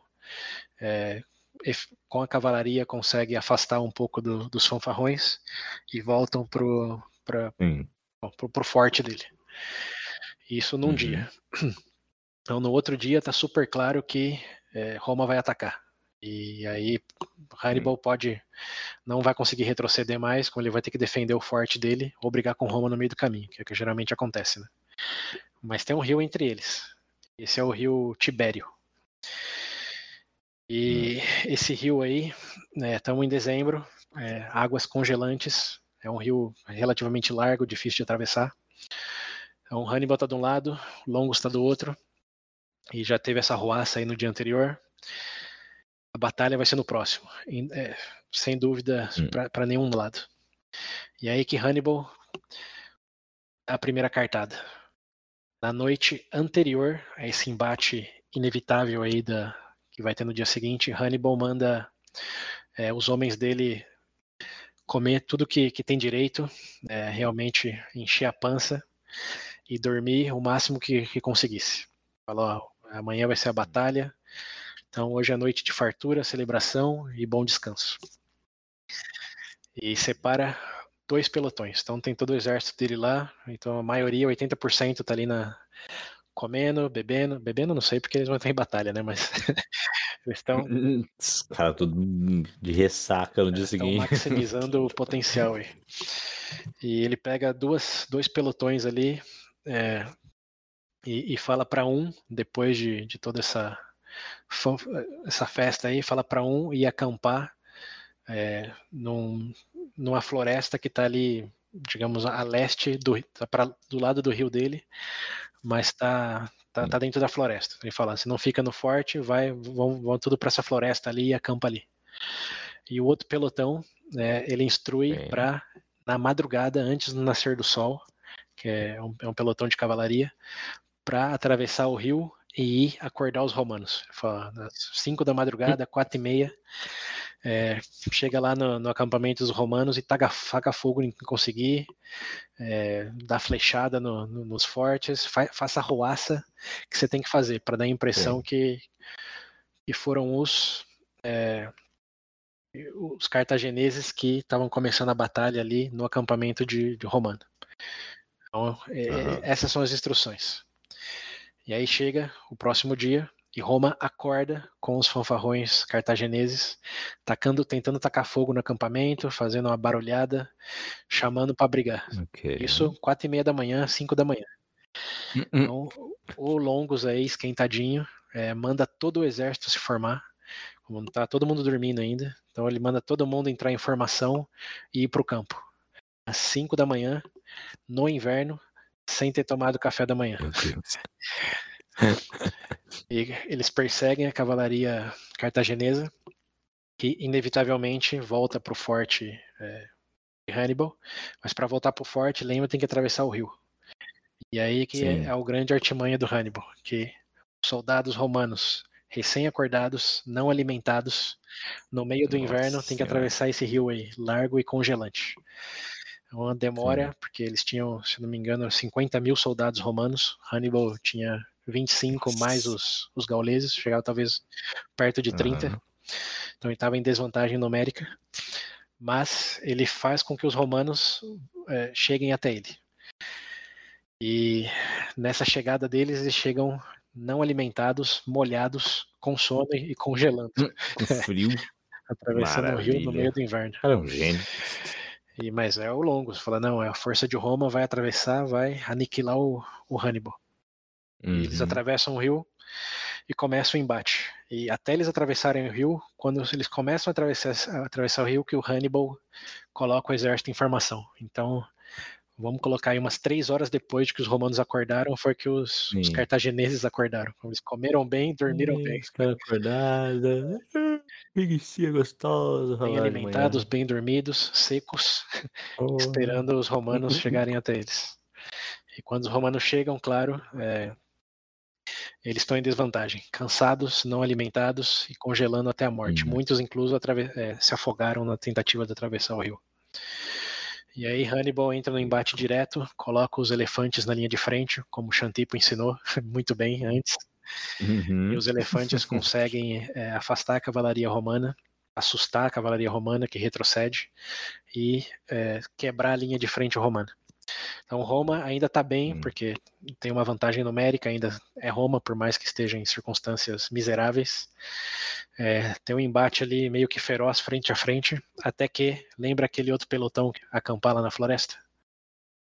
Então, até que Sim. ele dá sinal para que aquele pelotão venha ao encontro da batalha. E esse pelotão, claro, pega Roma de surpresa, é, flanqueia os romanos e a cavalaria da Uhum. Numídia consegue novamente, é, com a ajuda dos elefantes também, é, afastar a cavalaria romana. Então você tem o pelotão de frente ali com a cavalaria, mais o pelotão do acampamento vindo pela retaguarda dos romanos. Ou seja, sanduicharam os romanos. Sanduicharam os romanos, que estavam molhados, desalimentados, putos com a vida, Tá que e entraram em pariu. desespero. Entraram em desespero e começaram a fugir. Muitos conseguiram, outros não. É, Roma perdeu cerca de 30 mil homens, mais ou menos 15 mortos e 15 mil Nossa capturados Senhora. nessa, nessa primeira grande, grande batalha aí com Hannibal, a batalha do, Uhum. do rio Trébio. E aí, Hannibal tem sua terceira vitória, mas a primeira grande vitória contra as- todas as legiões e os dois cônsules romanos. Um Roma loser, Hannibal wins. E ganha. Gostando, gostando desse rapaz é, aí. É, então, jovem promissor. Tá promissor nisso, atravessou os Alpes, ganhou de um cônsul, é, ganhou porra. dos dois agora, mesmo em desvantagem numérica. Ah, usou, chupa, né? usou, porra, usou toda a estratégia estrategista de fazer atravessar o rio de madrugada, sem comida hum. e com o pelotão lá escondido na noite anterior. Então, Roma, Hannibal aí se provando Sim. artimanho, eficaz e um excelente líder. E é, ele perdeu, se eu não me engano, menos de 5 mil homens. Enquanto Roma, 30 mil, ele perdeu 5. E aí o que, ele, o que ele ganhou com isso não foi somente essa vitória contra Roma, mas também absoluta, o absoluto respeito dos gauleses que estavam ali. É, então, é, se ele já estava com uma força de, ok, inimigo do meu inimigo, agora que ele provou que ganhou dos dois cônsules e as principais legiões de Roma, ele provou que era valia a aposta. A aposta no Hannibal. Se você é um gaulês e sempre brigou com Roma, aí estava o Salvador. Lute, lute, lute o lado de, de Hannibal agora. Hashtag vai Hannibal. É, vai Hannibal, jogou Hannibal. Yes, he can. Yes, he can. Porra. E bem. Tô, tô, gostei, gostei do, do rapaz, Hannibal. viu? Tô três conflitos, três vitórias até o momento. Esse é o scorecard dele. Aí e aí, sim, aí 3 barras. Aí sim. É... Bom, então termina a batalha, o, os cônsules retrocedem, vê que vai precisar totalmente de uma nova estratégia, se reorganizar. É, e chega o inverno. Chega o inverno, eles estão no norte da Itália, e ambos decidem que não, não, não é o momento de brigar. Porque hum. cara, no inverno ah, não tem vantagem para nenhum dos lados. Roma já já está desmoralizada, tem que se reorganizar e Hannibal já atravessou os Alpes e agora depois de três batalhas é, realmente vê que é o momento de, de se reorganizar, descansar e se preparar para a campanha na primavera. O que na, naquela época a gente já falou era bem comum. As campanhas eram entre primavera e outono. O inverno é, eles ficavam nos fortes de inverno, que eram chamados. Mas ninguém, ninguém ia brigar, não, porque iam, iam ser vitórias pírricas se tivesse alguma vitória. Então aí, dezembro, termina a primeira, a primeira batalha. E até meados de março, abril, é, Hannibal fica ali no forte dele já com apoio total dos gauleses, enquanto Roma é, volta para Roma e começa a pensar na, no que fazer. Ela deu ruim. É. deu ruim, moleque é bom. O que a gente faz agora? Exato. E lembrando, os cônsules mudam, né? Porque são 12 meses. Então, né? Vocês já perderam mesmo, mas nem se quisesse ia ficar. Exato. Muito bem, então, fim dessa, desse primeiro capítulo aí. 3 a 0 pro, pro Hannibal. Chega o, novo ano, né, primavera, 2000, né, 2000 de novo, 2000, 217 aqui. E o Hannibal agora já descansado, já com todos os recursos aumentados, fortalecidos, descansados, tem que fazer. É... Bom, na verdade é, é uma decisão, mas é uma decisão que implica em outras duas. A primeira é ele está no norte da Itália. Para chegar em Roma, tem que ir ao sul. Então ele necessariamente precisa continuar a marcha dele. Mas existem dois caminhos para o sul é, da Itália, no caso. Vamos desconsiderar Roma especificamente. Mas um é pelo é, sentido ali suleste, quero dizer, sudeste, que é hum. pela, em sentido ao mar Adriático. É, e o outro é pelo caminho bom, oposto, né, que seria pela Etrúria, Lembra da Etrúria? Sim. Quantas vezes falamos da Etrúria? Sim. Incluso nesse mesmo episódio, né? Quando os, os gauleses chegaram até lá. Então tinha essas duas opções para avançar aí para o sul do, da península. E os romanos sabiam disso. Então, nesse meio tempo, dois novos cônsules foram eleitos, depois do desastre aí do, do Longos e do Escipio. Uhum. E esses novos cônsules é, eram o Gaius Flaminius, o Flamínio em português. E um outro chamado Sevilhus. Então, dois novos nomes aí, o Flamínios e o Sevilhos, em latim. É, e a primeira coisa que eles falaram é que eles iam acabar com Hannibal. É claro, é, depois Hum, dessa óbvio. experiência já não dava para brincar mais. Então, ambos com sangue nos olhos foram eleitos para acabar com a ameaça de Hannibal. E bom, sabendo que o Hannibal estava super fortalecido lá com os gauleses no norte da Itália e que a intenção deles certamente era avançar, eles decidiram é, separar os cônsules em duas frentes. Uma que ia bloquear o caminho é, pelo Adriático, ou em sentido Adriático, que foi o Sevilhos, e o outro, o Flamínios, ia proteger o caminho, o caminho da, da Etrúria. Então, é, quatro legiões, duas com Sevilhos, duas com Flamínios, cada um bloqueando os- as principais vias aí para avançar na Península Itálica. Ok. Até aí, tudo bem, tudo bom? Uhum. Hannibal, sabendo disso, escolhe que, em vez de ir pelo caminho do Adriático, porque ia, obviamente, para a costa, era melhor pegar o caminho da Etrúria e se aproximar de Roma. Mas, é, como o caminho é- era controlado por Roma e certamente teria a resistência romana, ele escolhe um caminho que não é um caminho. Ele escolhe atravessar um pântano que é paralelo ao caminho que o Flamínio está, mas não é bem um caminho. É uma região é, de rios e depois do no começo da primavera eles tendem a se alagar. Então ele escolhe atravessar um literal pântano por centenas de quilômetros. E isso é a segunda travessia. Com o que sobrou do exército e os elefantes? É, que bom, vamos lembrar que o exército tinha se recuperado com a ajuda dos gauleses. Ah, é verdade, tinha. Mas, é, é, os Ele já, ele já estava firme e forte de novo com parte em homens. Mas os elefantes, sim, ele sofreu bastante perdas pelo Hum. inverno aí. E eu até anotei aqui, parece que no, no fim da batalha do, do, do- do rio Tribério lá, que, que foi a última, é, essa foi a maior perda de, de, de Cartago, na verdade. Não foram os homens, foram os elefantes. Alegadamente, ele perdeu 36 elefantes, é, devido às condições e o fato de que ele colocou na linha de frente, o que obviamente foi efetivo para afugentar lá a cavalaria e quebrar a linha romana, mas eles levaram lanças na cabeça. Então foi, foi meio que um sacrifício dos elefantes aí essa batalha. Então, infelizmente, para os elefantes só tinha sobrado um dos 37.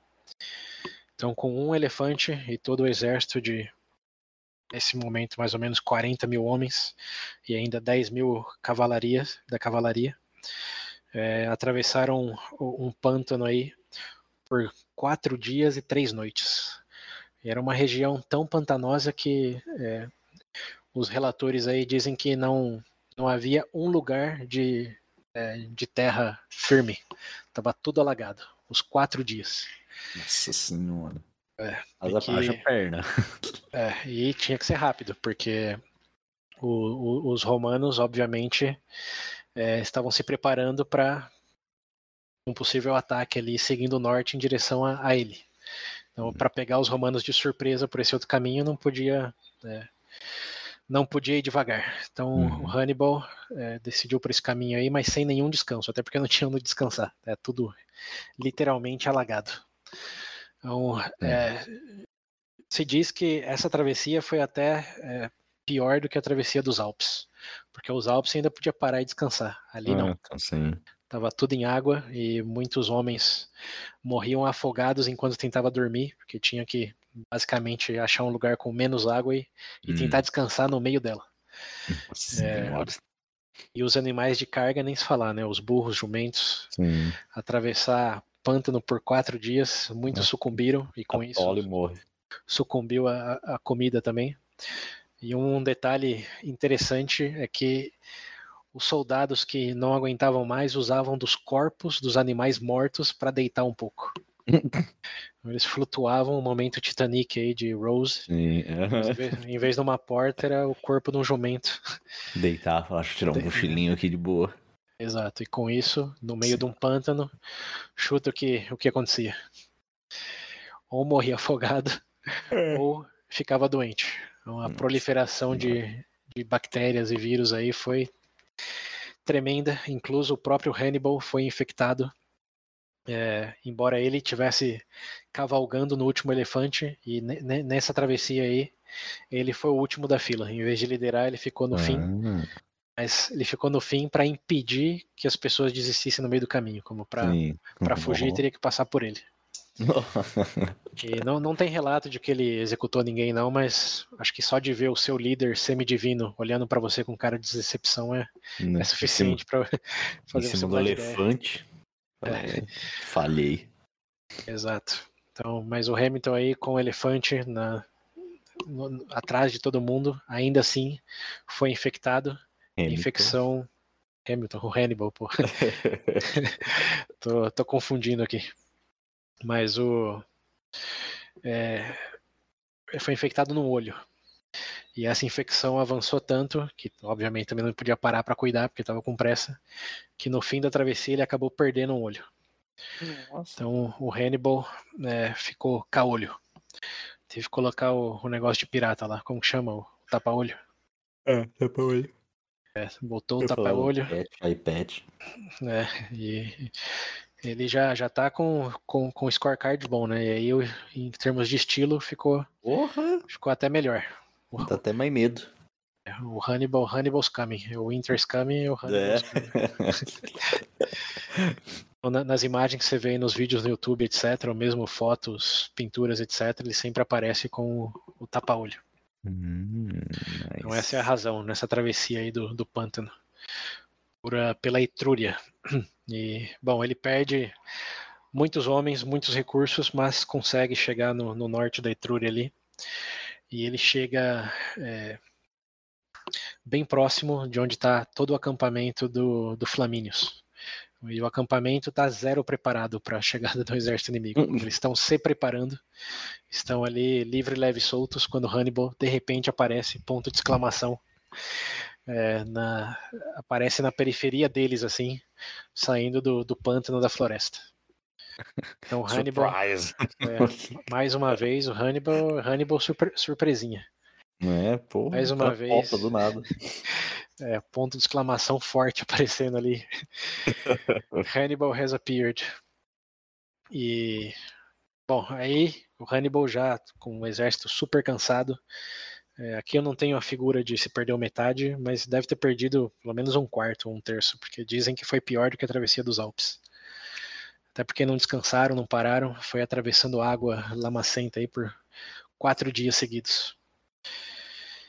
E ele teve que, que frear, teve que, que, dar um descanso, mas esse descanso dele ele escolheu para ficar na visão do, do, do, do Flamínios, porque eles não estavam preparados e o tempo que tomaria para eles se prepararem, ele deu uma, uma provocadinha básica de, ó, chegamos aqui, estamos nos preparando, enquanto vocês nem, nem esperavam oh, por isso. Atacar, vou atacar.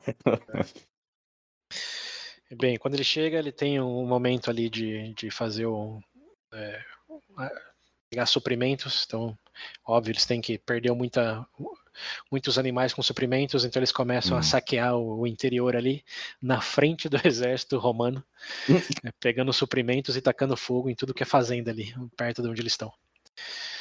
E o Flamínios, observando isso, óbvio, fica bastante descontente e começa a armar o exército dele.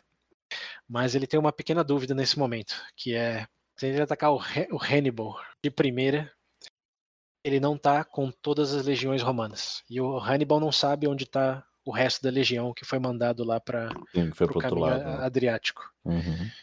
Então ele tem que pensar, ou ele com metade das legiões, duas legiões, ele arrisca atacar o, o Hannibal e pode ser que dê, dê, certo, pode ser que não, ou ele manda emissários lá para o outro cônsul e eles juntam as duas forças e aí sim, com vantagem numérica, hum. tem uma melhor chance de derrotar o Hannibal.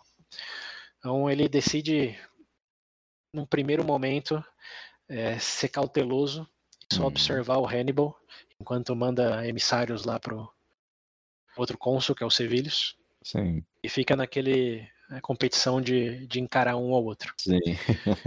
e nesse meio período, Hannibal, já com suprimentos, já um pouco descansado, decide marchar não em direção ao Flamínios, mas senão passando dele. Ou seja, ele vai em direção ao sul e passa na frente do Flamínios. Tipo, manda tchau e beijo. Já vou pra Roma. Não vai embora. E aí sim o Flaminius fica putaço e fala: Não, não vou esperar o Sevilha chegar, não. Vou seguir, vou dar perseguição. Aí ele realmente monta o exército e já com o que dá para imaginar uma, uma veia na testa saltando, Sim. decide ir atrás do, do Hannibal, falando: agora, agora já deu. Esse cara primeiro pega de surpresa, depois dá beijo e tchau e, e ignora. ah, não vou deixar isso assim, não. É, exato. E claro, é, a, a, ideia do, do Flamengo é que ele tá marchando para Roma diretamente, né? Porque para onde mais ele vai? Mas aí o Hannibal outra vez surpreende e não vai numa linha mais reta em direção a Roma. O que ele faz é esperando que a conclusão do Flamínio seja essa, ele pega um outro caminho. Hum. E o, o Flamínios, como tem que perseguir ele, tem que perseguir e tem que proteger Roma. Sim. Então o Flamínios é, quebra as legiões dele e manda uma parte pelo caminho mais linha reta para Roma, para proteger Roma, hum. e a outra parte ele, ele continua perseguindo o Hannibal. Então, nessa, nesse novo elemento surpresa aí, o Hamilton dividiu as legiões, que já não eram muitas, do, do Flaminius. Hum. E nessa exercício de perseguição, o Hannibal vai é, para a beira de um lago. E aí você precisa usar a imaginação, que de novo, quem vê, ver o vídeo é muito melhor do que só escutar o que eu estou dizendo aqui, mas vamos trabalhar um pouco do contexto geográfico. Então, o Hannibal foi para o lago Tracímeno, que era um lago rodeado por montanhas, e era um lago que, bom, por ser o lago e ter montanha, tinha uma passagem bem estreita, né, entre o lago uhum. e essa cadeia montanhosa. Uhum. Então ele leva todo o exército dele, e aí marchando em fila indiana, por essa, essa passagem estreita no lago, com as montanhas atrás deles. E o Flaminius vai atrás. Ele vai atrás, ele tá puto, e ele sabe que, que o Hannibal tá ele mesmo se encurralando, porque ele tá indo para uma passagem estreita no lago com montanhas. Então, Sim. Do ponto de vista do Flaminius, é, é o, o, Hannibal se emboscou. Uhum. Porém, como sabemos, o Hannibal é, é sacana, é espertalhão. E ele planejava exatamente isso. Ele planejava o exército se dividindo e o, o Flaminius perseguindo atrás dele. E quando o Flaminius chega nessa passagem estreita, o que o Hannibal faz é, na noite interior, ele manda metade do exército dele acelerar o passo e, e bem adiante dele e pegando essa posição mais norte, dá a volta e chegar nas montanhas que estão ali beirando o lago. Mas não tipo sobe essa montanha daqui, como você está falando com ele, falou, hum. vai para sobe. Não foi isso. Ele falou, vai bem para frente e faz a volta para você aparecer lá no, no, no topo da montanha. Okay. Então esse foi o que ele mandou, não sei se foi metade, vamos pular um terço do exército dele mandou fazer isso. Enquanto que é, que ele e o resto do exército ficava ali bem na, no, no, fim da passagem estreito ali, meio que dando clara visão para o Flamínios que ele não tinha para onde ir.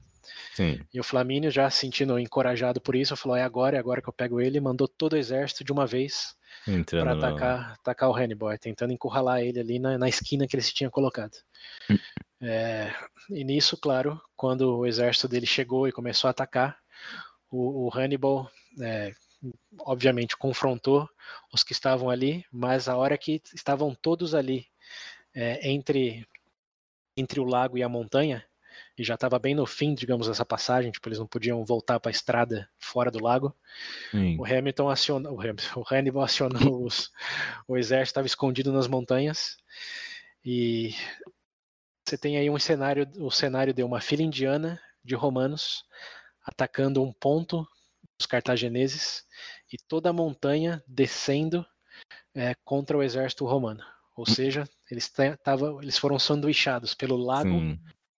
e o exército cartaginês e o, o, é, o Hannibal na, na, frente. E claro, o que estava na montanha não veio só pela lateral, também é, bloqueou a passagem de volta para os romanos. Sim. Ou seja, eles foram novamente sanduichados, mas agora com o lago, com o lago servindo como é, uma da, das partes. Uhum. E novamente Hannibal wins. Caramba, Muitos é, do... é, muita, é muita estratégia para uma pessoa. é, muita, Muitos dos soldados romanos tentaram fugir pelo lago, mas era um lago extremamente grande e profundo e morreram afogados. E não dava para correr para cima das montanhas, nem dava para sair. Então foi foi basicamente uma execução. É, mais dos 40 mil soldados que chegaram ali dos romanos, 30 mil morreram. Nossa. Isso porque o cara tava no, vindo dois, três dias no pântano. Exato. sem poder dormir. É, ele já tinha descansado um pouco aí, também não foi tão imediato assim, mas Sim. ele levou o Flamínios direto para uma armadilha e o Flamínios cabeça quente, não esperou pelo Sevilho, foi atrás pensando que cima. o Hannibal tinha se emboscado e foi, foi ele mesmo emboscado. Nossa então, em outra tacada de mestre, o Hannibal ganhou e ganhou sem quase nenhuma perda. Acho que eu li em algum lugar, perdeu 2 mil homens no máximo. Enquanto Roma perdeu 30 mil. Que pariu. E, é isso. Né? e claro, Roma nesse, nesse momento Quer dizer, o exército de, Car de, de, Cartago não tinha perdido muita coisa durante a travessia, então eles usaram dos espólios romanos para fortalecer o próprio exército. então pegaram as armas romanas, os escudos romanos, as armaduras romanas e usaram tudo isso daí para fortalecer o próprio exército. E lembrando, Nossa, eles estavam na Etrúria, onde também tinha tribos gaulesas que foram conquistadas por Roma, e ao ver isso, eles rapidamente já trocaram as alianças assim como Hannibal também já tinha planejado hum. desde lá do sul da Espanha, de que ele ia conquistar alianças, porque ele ia derrotar Roma e com essa mensagem ia ganhar cada vez mais aliados. Aí o cara foi descendo o país até Roma, se mostrando é, muito bom no que faz. É, é campeão. Conquistando gente. Aí sim. Isso aí. Conquistando aliados. Então, Aí termina a quarta batalha entre, entre Roma e, e Cartago e o exército é. de Hannibal, melhor dito, Mais e Hannibal. 4 barra 0. 4 barra 0 e ó, com mini, mini, perdas mínimas. Então, porra, velho. O Hannibal aí, mais uma vez, provando superior. E quando o Sevilho está no meio do caminho para auxiliar o que talvez tinha sobrado do Flamínios, os gauleses é, começam a invadir do norte pelo caminho lá do Adriático. E claro, hum. eles escutam do sucesso de, de, Hannibal e como ele tirou a legião de lá, ficou o caminho aberto. Então o Sevilhos aí escolhe retroceder para não perder toda a região do Adriático lá. Hannibal tem o caminho totalmente livre para a chegada em Roma. Lembrando, aí ele está mais ou menos a uns 200 quilômetros de Roma. Hum. Tá livre, leve e solto, ninguém entre ele e a cidade de Roma. E aí, aí, meu amigo, é a primeira decisão difícil de entender do Hannibal. Sim. Porque até agora, tudo mil maravilhas. Deu mais hum. certo do que o planejado. Uhum. Quase um milagre ter, ter chegado ali. Exato, em vários sentidos, né? Geográficos, uhum. de batalha, de estupidez românica, porque vamos ser honestos, né? Eles, eles, a primeira experiência dos romanos tinha sido, ó, não ataque o Hannibal diretamente. O cara é artimanho, ele escolhe, ele chama você pra luta. Tipo, não é, é. o que o Roma tá esperando e Hannibal chega, não. Em Sim. todas as batalhas, os romanos foram até eles e se deram mal. Ele e provoca, eles, eles, vão. É. E o que, o que, que o Flaminius fez aí, pela quarta vez? ele foi atrás do Hannibal, lutou exatamente Sim. onde o Hannibal queria que eles lutassem. Então, Roma, assim como aconteceu lá com, com, com os navios, parece que não aprende. Fica, não, dando, fica dando morro em ponta de faca. Ai, caralho. E bom, Flaminos não foi diferente. Sim. Se ferrou. E, e, e, bom, Hannibal estava aí, com o exército fortalecido, cheio das armaduras e armas romanas, só uns 200 quilômetros entre ele e Roma pela frente. E aí o Hannibal faz o quê? O que, que você acha que ele faz? Sei. Bom, levando em conta que ele tá, parece ser mais estratégico até então, se ele fez alguma merda, sei lá, tentou atacar de frente direto. Você acha que foi Invadir isso? Invadir Roma? É. Isso seria o, o contra-intuitivo que eu falei para você, que era das decisões mais controversas é, de Hannibal, você acha que foi essa? Até, até, então ele tem sido bem tático. Ele, que nem você falou, ele atrai pra, pra luta. É. Aí do nada ele tenta, sei lá, tentar invadir Roma de vez ou atacar alguém diretamente. me parece mais fora do padrão. Você tem uma perspectiva interessante, porque hum. O fato da decisão dele ser controversa é porque ele justamente não fez isso. Sério? Hum. É, como ele não marchou para Roma.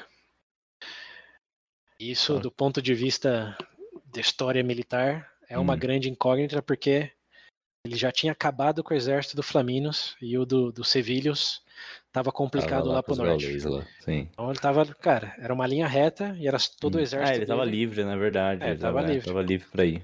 Hum, verdade. Então, se você pensar, digamos, mais pragmaticamente, Sim. podia ter ido para Roma e conquistado Roma. Tava 200 quilômetros, todo o exército dele.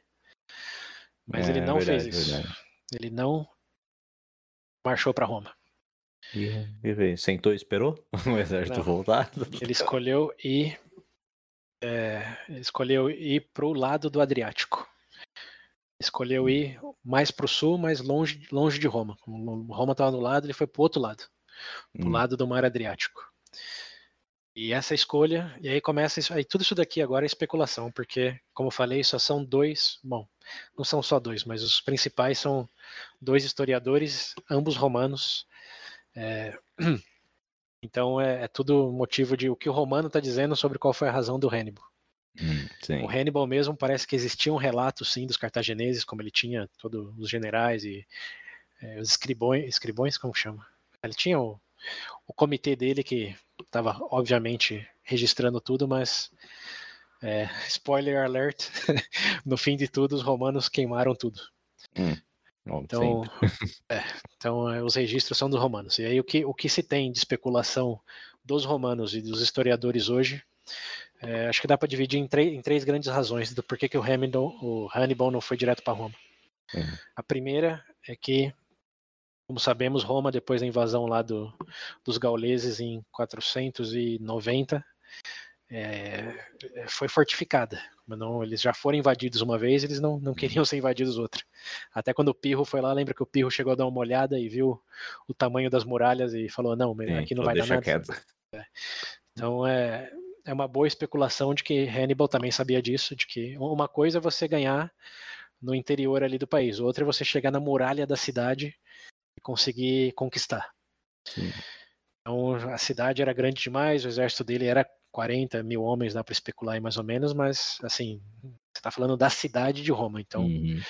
é, talvez a, a, principal razão seja essa, ele não se sentia preparado para uma vitória garantida, como podia ser que desse certo, mas podia ser que não, você ia arriscar, uhum.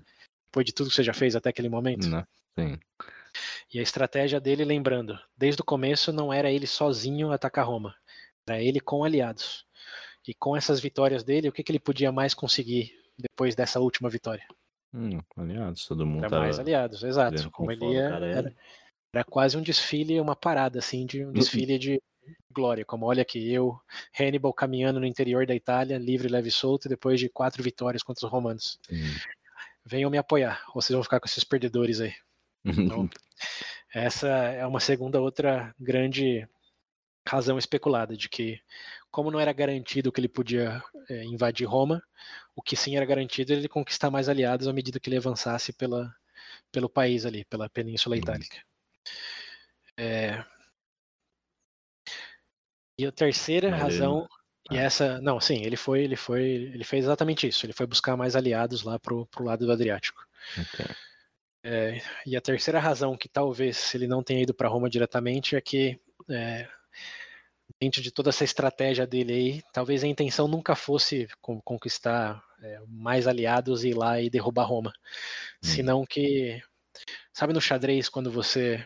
Você já assistiu xadrez profissional alguma vez? Ou leu alguma coisa assim? Hum, mais ou menos. Não mais ou menos. Bom, eu te digo que em competições é, xadrez, você quase Posso nunca viu. o Gambito das Bain, da, da, da Rainha, ajuda?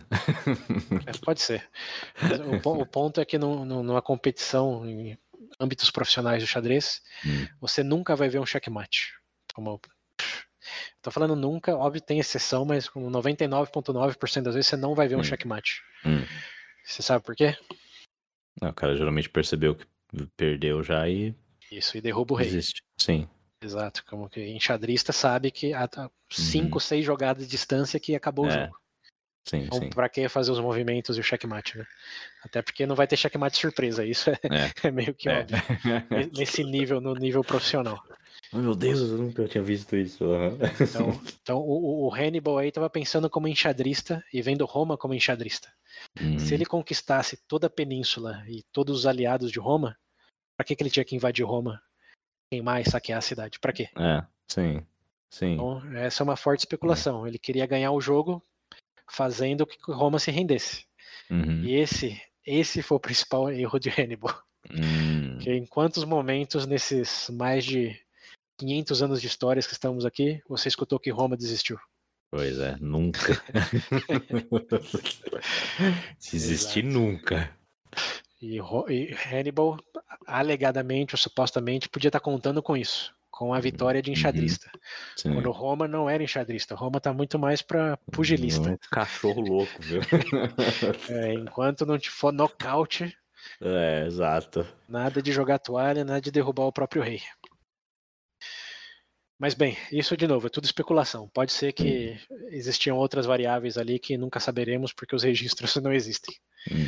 O fato é que Hannibal não foi para Roma, embora tivesse uma linha reta, livre ali, 200 quilômetros nada mais, depois de ter andado 2.200, só tinha 200 na frente, escolheu ir para outro lado.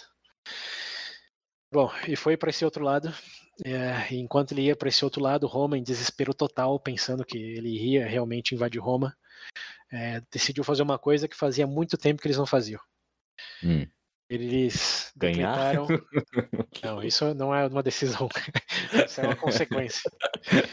Eles, eles decidiram algo que fazia tempo que eles não decidiam. Hum. Decretar um ditador. Ah, verdade. É, Pô, foi- muito tempo que eu não escutei É, isso. o verdade. último ditador que a gente falou foi o Camilo ainda. Camilão lá, pff, É, muito. Nossa. depois da invasão. Foi quase que um século já sem, sem ditador Roma. Olha Porque, só. lembrando do que a gente tinha conversado antes, ditador era para situação de uma emergência. Sim. urgência, crise, desespero, quando os Uhum. cônsules é, não, não pode depender de cônsules, tem que ser uma Sim. pessoa que manda em tudo. Eles não dão mais conta. é. É, e até agora Roma não teve nenhuma situação de, de urgência. Lembra até que você Uhum. perguntou nas guerras púnicas se o Regulus É, era sim. ditador? Eu falei não, porque Uhum. eles estavam ganhando. Ah, E bom, durante não, nenhum momento das guerras púnicas eles nem sequer consideraram ditador. E agora, por causa do Hannibal, eles Falou, fudeu. tiveram que bater o martelo e falar: não, precisamos do ditador. E eles elegeram um cara que a gente já ouviu falar dele, o Fabius Maximus. Sabe o Maximus? É, lembra dele? Ele foi o Fábio cara que foi lá no, no Senado cartaginês falar pro, pro Hannibal, pros, pros cartagineses Ah. entregarem o Hannibal, ou senão iria, iria ter guerra.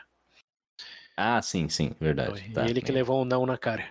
Uhum. E agora, que basicamente seis anos depois, ele estava aí como ditador, poder absoluto romano, Olha. para acabar com a ameaça do Hannibal. E aqui Sim. acontece algo bem curioso. Talvez seja o... em toda essa história aí tem muitas curiosidades, mas esse para mim é uma das maiores assim.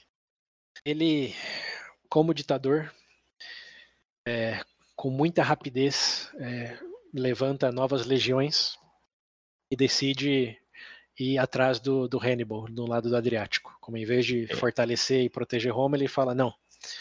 é, obviamente vão proteger Roma, mas É, ah, ele, assim. ele, es- ele escolhe perseguir o Hannibal lá pro Adriático, o lado que ele foi. Sim.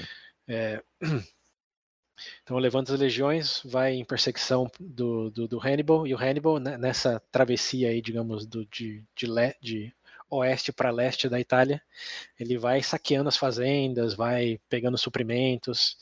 Quem se une a ele tá bem, quem não se une a ele conquista sem respeito.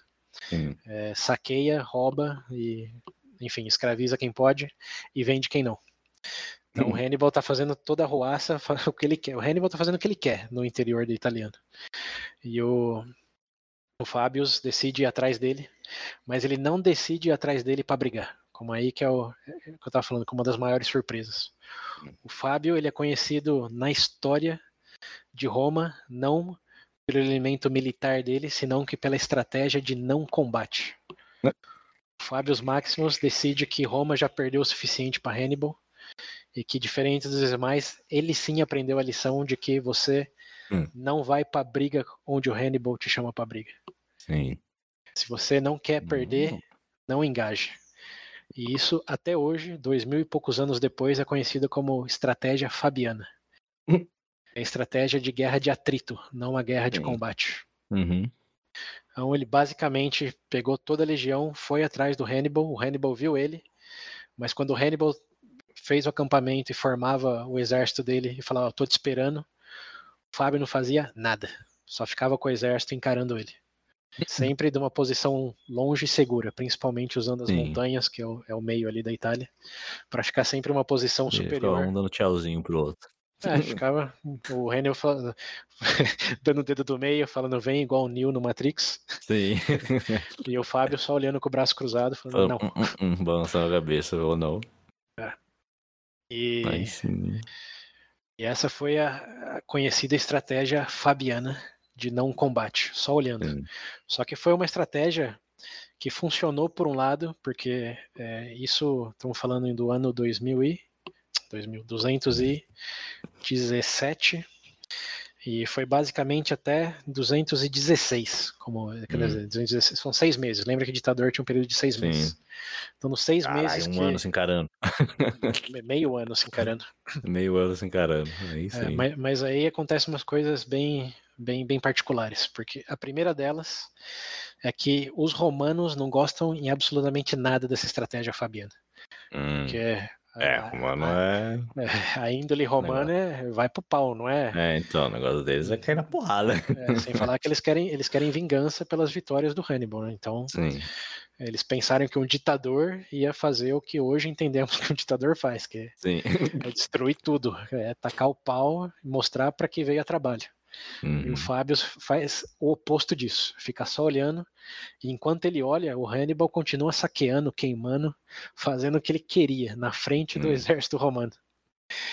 Então, os romanos lá em Roma ficam, mas como assim? Você tá o quê, só observando e batendo palma pro Né? Tá Hannibal? adiantando de nada. E o Hannibal aí tem um dos seus outros grandes momentos geniais. Até agora ele vem com vários momentos de, de genialidade, mas esse é um dos meus Uhum. preferidos. Que ele escuta desses rumores de que o Fábio está desagradando os romanos com essa estratégia de não engajar com ele. Sim. Então, em todo esse saqueamento e, e queima de, de fazendas ali no território eh, italiano, ele dá instrução para todo o exército é primeiro investigar se aquelas terras são do Fábio ou de alguém da família dele. Se a resposta Hum. é sim, ele decide não queimar ou saquear esse lugar. Ah. É, usando exatamente do burburinho de que né, ele estava sendo covarde. Quando eles Sim. escutam que tudo estava sendo queimado e saqueado, menos as terras dele e da família, o que, os Hum. romanos concluem? Lá, e tem maracutá, É, hein? é. O Hannibal, talvez o primeiro na história, usa o artimanha do fake news. Ele planta fake news na consciência romana. Ai, ai, já era. Uh, Os coitado romanos, os romanos já estão descontentes porque o Fábio não representa a índole romana, né? a essência Uhum. de briga e acaba e resolve. Não, tá só Sim. aplaudindo e coincidentemente nada dele é queimado. Então, o Hannibal aí, no momento de grande maestria, é, queima tudo menos o que é do Fábio. Porra, esse cara, cara é muito bom. É? Falei pra você que o legado dele é justificado. Porra, velho. É, E aí, o que esse, aconteceu com, com, esse- com o Fábio? esse nem é a melhor história dele ainda, hein? Hum, A melhor história está para acontecer agora, que Hum, o, o Fábio de alguma maneira consegue é, não ser ejetado da- do, do cargo dele de ditador, porque ele ainda é ditador, né? Então ele ainda tem Hum. todo o poder por pelo menos seis meses. Esse é o trato. Sim. Então eles podem falar o que quiser, mas quem decide é ele. Pelos Sim. seis meses ele é o manda-chuva. Então tem esses, esses ruborinhos, o- tem essa desconfiança, mas ele está convicto de que a estratégia dele é a melhor. hum, E de certo ponto, principalmente olhando retroativo, é a melhor, porque ele não perdeu outra legião pro Hannibal, como pensando que ele Sim. fosse um cabecinha quente como os outros. uhum, Foi Aí sim.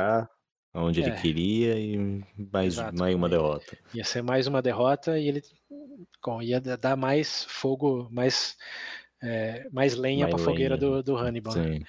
Então, de certo modo, é, ao não perder nenhum soldado da legi- das legiões romanas para o Hannibal em seis meses, fez com que a confiança do próprio exército aumentasse. Porque tudo bem, não, não, não, não atacaram Hannibal, mas também não perderam ninguém. Fazia. Sim, sim. No último ano eles perderam várias legiões. E nesses últimos, nesses seis meses não perderam nenhuma. Perderam ninguém. Então okay. foi ganhando aquela confiança de que, ok, estamos aqui, estamos no jogo. E o Hannibal estava tendo que lidar com todas as frustrações de não poder mostrar mais uma vitória para os possíveis aliados. Sim. Que tirava também essa vantagem dele. Que ele estava falando, ó, derrota o Roma. De repente faz cinco meses que ele não derrotando ninguém romano. Não vai nada, sim. Qual que é o discurso? Então Fábio, por mais que tenha sido é, defamado em Roma, estrategicamente falando, ele fez exatamente o que Hannibal não esperava, que era não confrontar ele diretamente. É. Então, aí sim foi cérebro contra cérebro, em vez de músculo contra músculo. Ou, na verdade, cérebro contra músculo, né? Que é o que o Hannibal estava fazendo. É.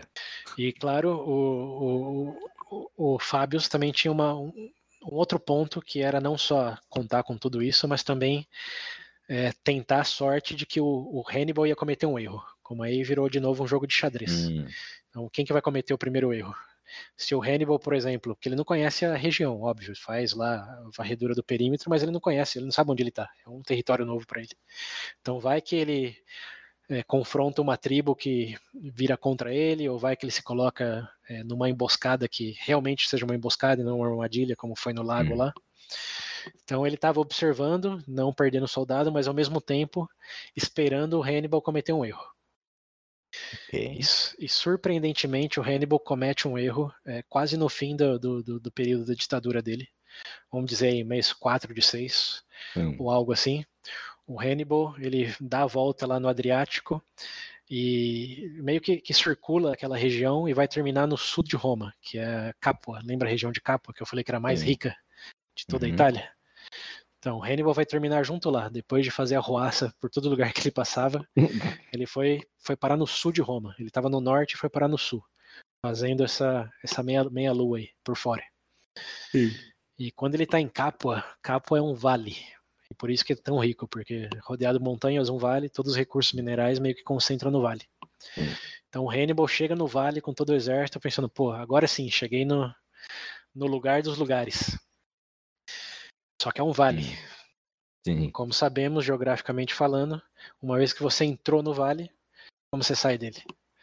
E aí foi um momento de, de suposta glória do, do, do, do Fábios, que ele viu que o Hannibal fez isso, não sabendo onde ele estava, e mandou o exército dele bloquear todas as saídas do, do vale, que eram uhum. oito, é, mas aí tinha rio, montanhas, alguma coisa assim, basicamente é, cinco delas, e ele mandou o exército dele se dividir em três partes iguais para proteger as outras três saídas. Hum, okay. Então, finalmente, o, o Hannibal Hannibal estava é, tava emboscado, como que ele ia sair do vale. Hum, sim. E aí o Hannibal se dá conta disso também e começa a planejar o que ele podia fazer. Se tentasse por lado, bom, basicamente cinco das oito saídas era impossível e realmente era impossível. Então ele tinha que sair em uma de três. E dessas três tinham duas mais próximas umas da outra do que uma terceira. Isso de novo, uhum. você vê o vídeo fica muito mais claro. Sim. Mas só pensa que ele tem, digamos, uma bifurcação, duas saídas que era realmente o viável e uma outra, uma terceira que ficava longe. Sim. Então, esse era o dilema de Hannibal, como ele usava uma dessas três saídas, é, dado e que estava to tudo. Todas as três estavam estavam né? vigiadas, pelo, vigiadas pelos romanos. Pelas, pelas legiões do, do Fábio. Do Fábio, ok. E o Fábio, obviamente, sem pressa nenhuma, pensa em meio que fazer um estado de sítio no, no Hannibal. Vamos ficar aqui até ele fazer uhum. alguma coisa, porque daqui ele não vai sair. Então, Sim. pode queimar e fazer o que ele quiser, mas agora tá preso. Sim. E, bom, Hannibal estuda bem a situação e decide acampar num lugar bem visível para os romanos e fica lá, basicamente falando: ó, tô aqui, vamos ficar aqui, né, vamos ver o que acontece. Moro aqui agora. É, até que no, numa noite, eu não lembro se na segunda ou terceira noite, que basicamente tinha ficado claro que ele estava encurralado, é, bem na, na surdina da noite, quando estava breu, breu mesmo, é, começa, os romanos começam a ver uma fila indiana de, de tochas em direção hum. a uma das saídas. Dessas saídas ficavam mais próximas. Eu falei que tinha duas saídas, uma próxima da outra. Sim. Então, em direção a uma dessas saídas existia uma fila indiana de centenas e centenas de tocha. E Ok. essas guardas veem isso e para garantir que eles podiam realmente aniquilar essa tentativa de fuga do Hannibal, é, uma dessas saídas, falando, eram duas, Hum, elas se juntam para Aham. defender aquela que estavam as tochas. Ok. Então, eles se unem e falam, não, o que está aqui, vamos todo mundo para aquela onde estão as tochas e vamos aniquilar o, o Hannibal de uma vez por todas. Quando eles chegam lá, nas centenas de, de tochas, eles descobrem que são tochas amarradas em chifres de gado. Não tem absolutamente nenhum soldado cartaginês ali. Eu tava. Você tava falando, eu tava aqui pensando, onde será que ele amarrou essas tochas? Eu fiquei pensando. E você pensou bem. Eu falei, alguma coisa ele fez. Por que não mandou o exército ali? Nem fudeu. Exato. Seria, seria muito óbvio, né? Mandar o É, exército. então, com quando é de madrugada no breu as tochas. ainda. E. Mas ele, ele- nesses dois, três dias que ele ficou lá acampado, ele foram centenas de gados. Tipo, não foi três ou quatro, ou meia, ou uma dúzia. Sim. Centenas e centenas de gados, o que realmente dava a impressão de que era um, era um Era o exército, parte do exército. Mas no escuro você vai ver só, só o fogo só ali. Exato. E aí, no desespero, foram os romanos lá proteger essa saída. E o que aconteceu com a outra saída que ficou sem ninguém? O Hannibal, por lá. o, Hannibal saiu ileso, com o exército completo pela outra saída. Deu tchauzinho de novo. Tchau. Cara, pe- pensa nisso. Todo um exército, 40 mil homens, il- ileso e completo. Nossa senhora. Cara é Saiu bom, do velho. Não é? cara, o cara é meu herói. Cara, eu falei, falei que o Hannibal é, é figurinha carimbada. Quando eu jogo o jogo Ah. de estratégia militar agora, eu quero ser o Hannibal. É, então. Personagem number one. Porra, mano. Mas aí o Hannibal, cara, humilhou os romanos. Fugiu do Fica aí situação, aí. onde eles tinham toda a certeza de que o Hannibal já era. Ia deixar de ser É, uma ameaça. sim. E sai com. Se tivesse perdido alguns soldados, pelo menos, né? Pelo menos não, a gente É, pegou alguns, então. né? Mas não. Não, Os 40 mil saíram ilesos. liso. Saiu até cantando, todos. certeza. É. Mostrando, mostrando a bunda, igual no o filme lá do. Os escoceses, que eu esqueci o nome. Escocês, não lembro. É, pô, do. no- ah, o Mel Gibson lá, que eles viram e, e mostra a bunda. Ah, é. pat- Patriota, não lembro como é que é É. Alguma coisa assim. Eu não lembro como é que é em inglês. Mas, enfim, então, Hannibal, outra vez, outra cartada de mestre, sai do, da, arma, do- da armadilha, não, né? Da emboscada que ele mesmo se colocou Sim. involuntariamente. E, e, bom, já já está em, em- em terrenos planos e agora é pronto para um próximo encontro. Sim. E quando Roma descobre o que aconteceu, aí sim, aí não deu mais pro Fábio. Pobre Fábio, não podia justificar ter o, o Hannibal nas, nas mãos e ter perdido assim, com do fogo em, em chifre de gado. Nossa, fala, cara, não dá limites, limites, meu É, amigo. e aí. Roma, pela primeira vez na história, decide acabar com ah, o ofício de di- ditador, é, não, Ditador, né? mas não acabar dizendo não existe mais, eles decidem Sim. que o, o Fábio é muito bundão, Isso é muito ruim, cara. Não dá. É. Tchau.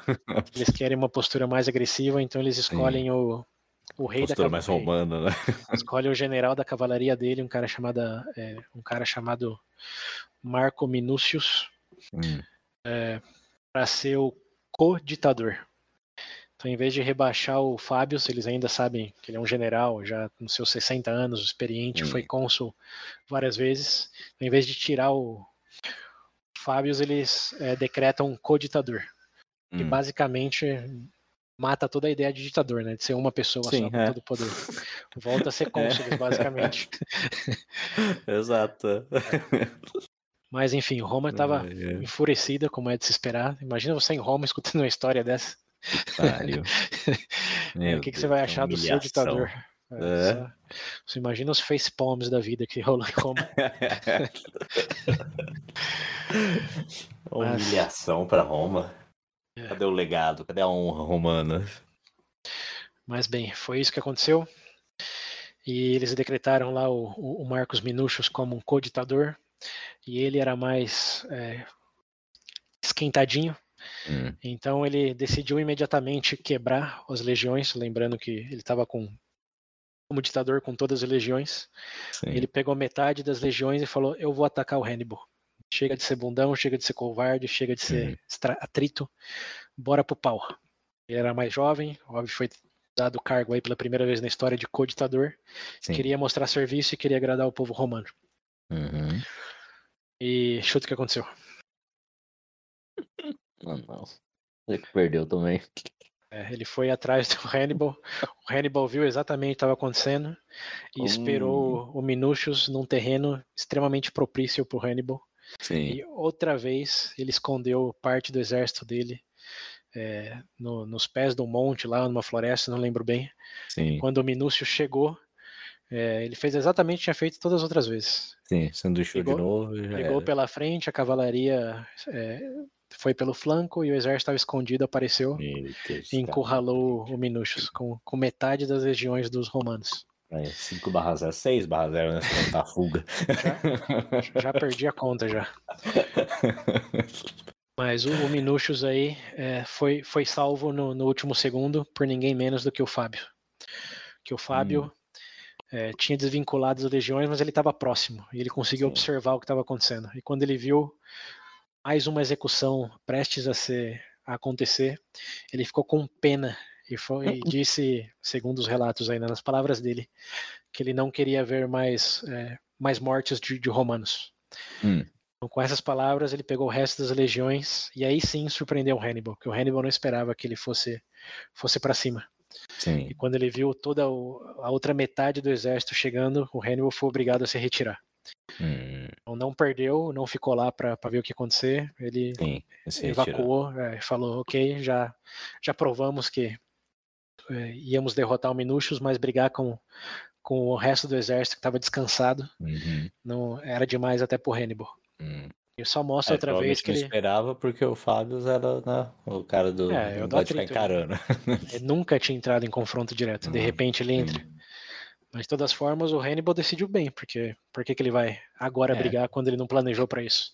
E esse é todo o esquema do Hannibal. Se ele não planejou para isso, ele não briga. E o cara é o Batman. É, Vengeance, lembra?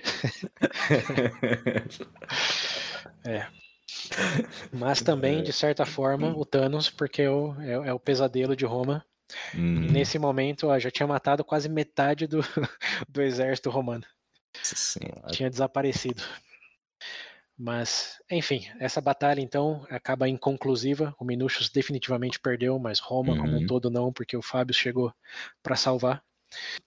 Mas é, chegaram no impasse, Hum, porque o Minucius usou o manto da humildade, ele conseguiu sair vivo dessa batalha e imediatamente, é, voluntariamente se subordinou ao Fábio de novo. Disse: Ok, não deu certo, é, Hum. não- sou apenas o seu mestre da cavalaria, não sou mais co- co-ditador. dá. Então aí no momento, de novo, o manto da humildade, o Minucius Sim. parou de graça e o Fábio voltou a ser o único general ditador de Roma. Mas como eu uhum. disse, já estava bem no final do, do, do período dele. Então não tenho números exatos, mas vamos dizer aí que ele teve mais duas semanas de, de ditador. Sim. E Roma, surpreendentemente, não renovou o termo dele como ditador. Acabaram seis meses. Hum, quem diria, hein? Tchau, Fábio. É, Ninguém esperava. tchau, Fábio. Tchau, estratégia Fabiana. Agora decidiram. E tchau também o, o cargo de ditador, né? Porque não deu certo. Hum, Não deu do ponto certo. de não. vista do Senado romano. Sim. Então, Aí eles decidiram, é, em, 2000, em du- 216, é, teve novas eleições e Roma é, consagrou dois novos cônsules. Um cara chamado é, Caius Varro Caiu E- Varro. e um outro chamado é, Lucius Paulus Emilius. Ou em bom Paulus português, Paulo Emílio. Paulo Emílio. Paulo Emílio. Então tava o, o Caio, Caio Varro e o Paulo Emílio. Hum, como os dois novos cônsules e como era de se imaginar, ambos foram eleitos na plataforma de acabar com Hannibal de uma vez por todas. sim. Chega de aplaudir, ficar olhando, Uhum. chega de tentar encurralar, bora pro pau, bora junto e bora a maior legião, o maior exército já formado por Roma. Uhum. Então, eles é, formaram um exército de 87 mil homens, Ok. Mais é, 10 mil de cavalaria, mais. é, bom, elefante não tinha, né? Então é isso. Sim. Basicamente, cavalaria mais homens. Então, foi o maior exército é, já consolidado por Roma mesmo até aquele momento. Lembra que eu tinha Uhum. falado do invasão dos gauleses, mas ali é que estava pronto para lutar. Como que foi exército com armadura, formação e tudo, o maior até aquele momento foi esse. Ok. Basicamente, 90 mil homens aí, como um exército só, Hum. marchando para encontrar Hannibal Tá, no que seria a batalha final, o endgame. Hum. Sim. Então aí, o que é É o importante men- endgame mesmo ou é o final do Infinite War lá? Cara, da- da- dado o nosso. Vai ser o endgame pra gente aqui, mas sem spoiler. É... sem spoiler. Hum. É, então, bom, é, é isso que aconteceu. Tava o Varro, tava o, o Paulo Emílio. O Varro era muito mais fanfarrão e cabeça quente com o Emílio, que era um pouco mais Sim. cauteloso. Então tinha um certo equilíbrio ali. Mas ambos estavam com a missão de acabar com a ameaça de Hannibal, de uma vez por todas. Então botaram tudo que era recurso, tudo que era dinheiro, tudo que era força militar, botaram é, nesse, nesse último, nesse exército aí de 90 mil Uhum. homens, que tinha tinha equestres, tinha 80 senadores, lembrando que os políticos também eram parte do, da força militar de Roma. Sim. Fizeram, se fosse poker, botaram um all- all-in aí. Sim. E lembrando, Hannibal ainda tinha ao redor de 40 mil. Nesse momento, depois da última vitória, tinha conseguido angariar 50 mil homens pro lado dele. Hum, no total, ok. Então a diferença era basicamente 2 para 1 aí. 90 Sim, contra é. 50. Uhum. E Hannibal, nesse momento, como ele tinha saído de Capua, e tinha voltado para o lado do Adriático ali, onde tinha as montanhas, onde ele tinha mais margem de manobra caso necessário. Ele ia ficar num Hum. vale, né? Sim. Ou é. perto das muralhas de Roma. Então ele foi para lá já angariando mais recursos depois dessa, dessa excelente fuga dele. E chegou no- numa cidade bem perto do, do mar Adriático ali, chamado Canas, que era uma cidade de depósito de suprimentos para Roma. Hum, Então ali ele não tinha que ir lá e, e colher coisas e matar animais. Era um depósito. Ele pegou a cidade de depósito romano. Então tava todo todo o suprimento que ele podia ter estava ali. Então sim. foi um lugar assim perfeito para ele. Olha, ali- suprimento, Tava seguro. É, e ali ele esperou. Ele sabia que ia ser um afronte, um afronte ao romano. Sim, eles iam atacar. É, e era uma região é, num ponto alto, numa montanha. Então ele tinha visibilidade de qualquer um chegando ali, seja Uhum. o caminho que fosse. Sim. E alegadamente o exército romano era tão grande que a poeira que os exér- o exército levantava na marcha podia ser vista Ah, de- em 10 quilômetros. Que, cara, 90 mil pessoas marchando. Andando, é, não. É. Então falava que o, o chão tremia, a poeira subia antes de distância. E os soldados dele, óbvio, tudo bem que tinha todo esse histórico de vitória e confiava na liderança do Hannibal, mas Sim. até eles ficaram com medo. Uhum. Perguntando pro Hannibal se, se eles conseguiriam superar aquilo, que olha o tanto de, de soldados que eles tinham. Sim. E alegadamente o Hannibal falou para um do, desses generais aí, que esqueci o nome, vamos chamar ele Bati- Bateu no peito e falou: confia no pai. de. É, é quase isso. Chamava Ga- Ganão, Guinei, não sei. Vamos, Ah. vamos chamar ele de, sei lá, Guilherme, pode dizer alguma coisa. Ele falou para esse Guilherme aí, ó, você tá vendo todos esses soldados, mas eu não tô vendo nenhum soldado que chama Guilherme aí. E essa, essa é a nossa van- vantagem. Deu um boost na moral do cara. É, exato. Falando assim, Hannibal, cara, sabe, é o líder, é o líder. Sim. Então, com isso, ele começou a se preparar aí para o que seria a Batalha das Batalhas, o endgame, Sim. deixar de ter qualquer dúvida de que Roma era soberana. E bem, aí começa o que será a nossa última batalha de hoje. Hum. Qual é a estratégia? O Hannibal está no topo da montanha, vários suprimentos, está basicamente tranquilo em relação a isso, mas não tem é, cadeia montanhosa para o lado, não tem floresta, então uma armadilha ali é, é basicamente in- inviável. E Roma Sim. sabe disso, e por isso também que eles meio que aceitam brigar naquele, naquele território, embora eles saibam que os suprimentos estão ali, então É, eles meio que decidem frear ali e aí só tem que decidir se eles vão brigar com Hannibal indo até ele hum. ou se de alguma maneira tentando encontrar com ele no meio do caminho. Sim. E aí tem uma briga entre uma briga, vai um conflito entre os dois cônsules, porque o, o Paulo Emílio ele é mais cauteloso e ele sugere é, não engajar direto com Hannibal, porque eles já sabiam o que acontecia né, nesse momento, e tentar levar a briga para mais perto das montanhas. É, porque ali a cavalaria de Numida ia ter menos vantagens. Lembrando que a cavalaria ainda era a carta trunfo do, do Hannibal. Sim. Enquanto o Varro, fanfarrão, cabeça quente, falou: não, vamos para cima, vantagem de 2 para 1. Um, e o exército, a infantaria romana tem, tem maior vantagem no terreno plano. Então pode ser que a, a cavalaria do Hannibal seja tenha vantagem no plano, uhum. mas a infantaria romana também tem. A infantaria Sim. romana aí ganha de 2 para 1 um do Hannibal. Então uhum. ele advocou por não vamos chegar no pé do Hannibal, mas vamos montar o exército bem no meio, tipo entre ele e nós, e explorar esse, esse terreno plano aí para impor a, a vantagem da infantaria romana que ainda naquele momento, pode ser que tenha perdido várias vezes, mas a infantaria romana era sem dúvida superior à do, dos cartagineses, que eram compostas por, lembrando, mercenários e uhum. aliados é, da Ibéria, aliados gauleses. É. É, então não tinha uma força própria como eram dos romanos. Bem, o que acontecia quando os dois cônsules estavam juntos era que o exército ficava no comando de um num dia e ficava no comando do outro no outro. Hum. Quando eles estavam separados, cada um cuidava do seu, mas quando estava junto, eles revezavam o dia. Sim. E no dia do Varro, ele decide mandar o exército se formar nesse terreno plano que para ele era o melhor.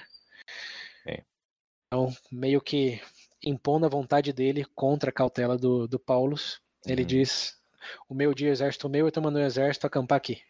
E Sim. quando chega o dia do Paulus, não, não. ele não pode simplesmente falar, ok, agora vai, desmonta o acampamento e, hum. e até porque mostraria uma inconsistência absurda pro Hannibal, Sim. que estava ali olhando, né? uhum. né? Então o Varro manda o, o, exército acampar num dia, o Paulo, meio a contragosto, fica só observando, mas não diz nada no outro dia. E no dia seguinte, o que, que o Varro faz? Bom, manda atacar. Ele manda atacar? Tá manda atacar. O Varro manda atacar, porque o exército já está acampado ali. Tá aqui mesmo. É, manda atacar, tá confiante na superioridade numérica e fala bora pra, pra cima do, do Hannibal. E o Hannibal, Sim. ele não tá escondido na fortaleza dele. Ele manda, hum. ele manda o exército dele ficar próximo ali ao terreno, não de encontro, mas ele manda o exército ficar ali, digamos, em terreno plano, encarando o exército romano. Uhum. Então chega o dia fatídico, o dia da, da grande batalha, da batalha de 90 mil soldados contra 50 do Hannibal. Oh. E não tem como ter armadilha aí, porque é um terreno plano, sem lago, sem floresta, hum. sem montanha nas laterais. Então chegou chegou um momento como que é força objeto inamovível versus força hum. imparável. Sim.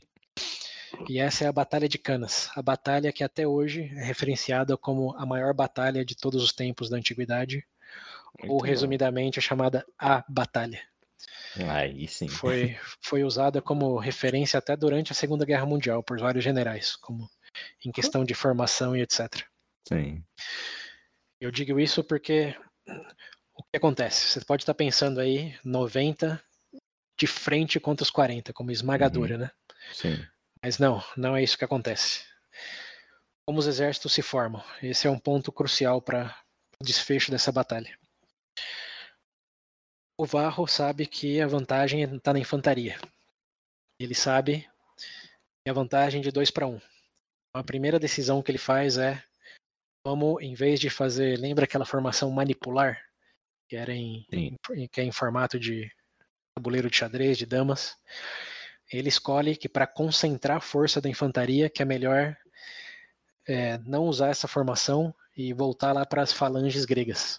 Hum consolidar tudo num bloco só e usar a infantaria romana como se fosse um punho, como ele quer dar um soco de Pegasus no, no Hannibal. Hum.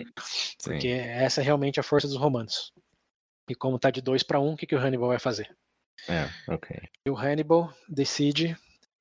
Ele vai fazer uma. Ele, bom, ele decide uma formação vendo, quer dizer, prevendo essa formação e vendo essa formação do, do, do Varro, ele escolhe uma formação de meia-lua, que é algo bem surpreendente. Hum. Então, em vez de ter um bloco ou uma linha é, horizontal aí, tentando, de certa forma, defender, ele escolhe uma formação em, em C invertido.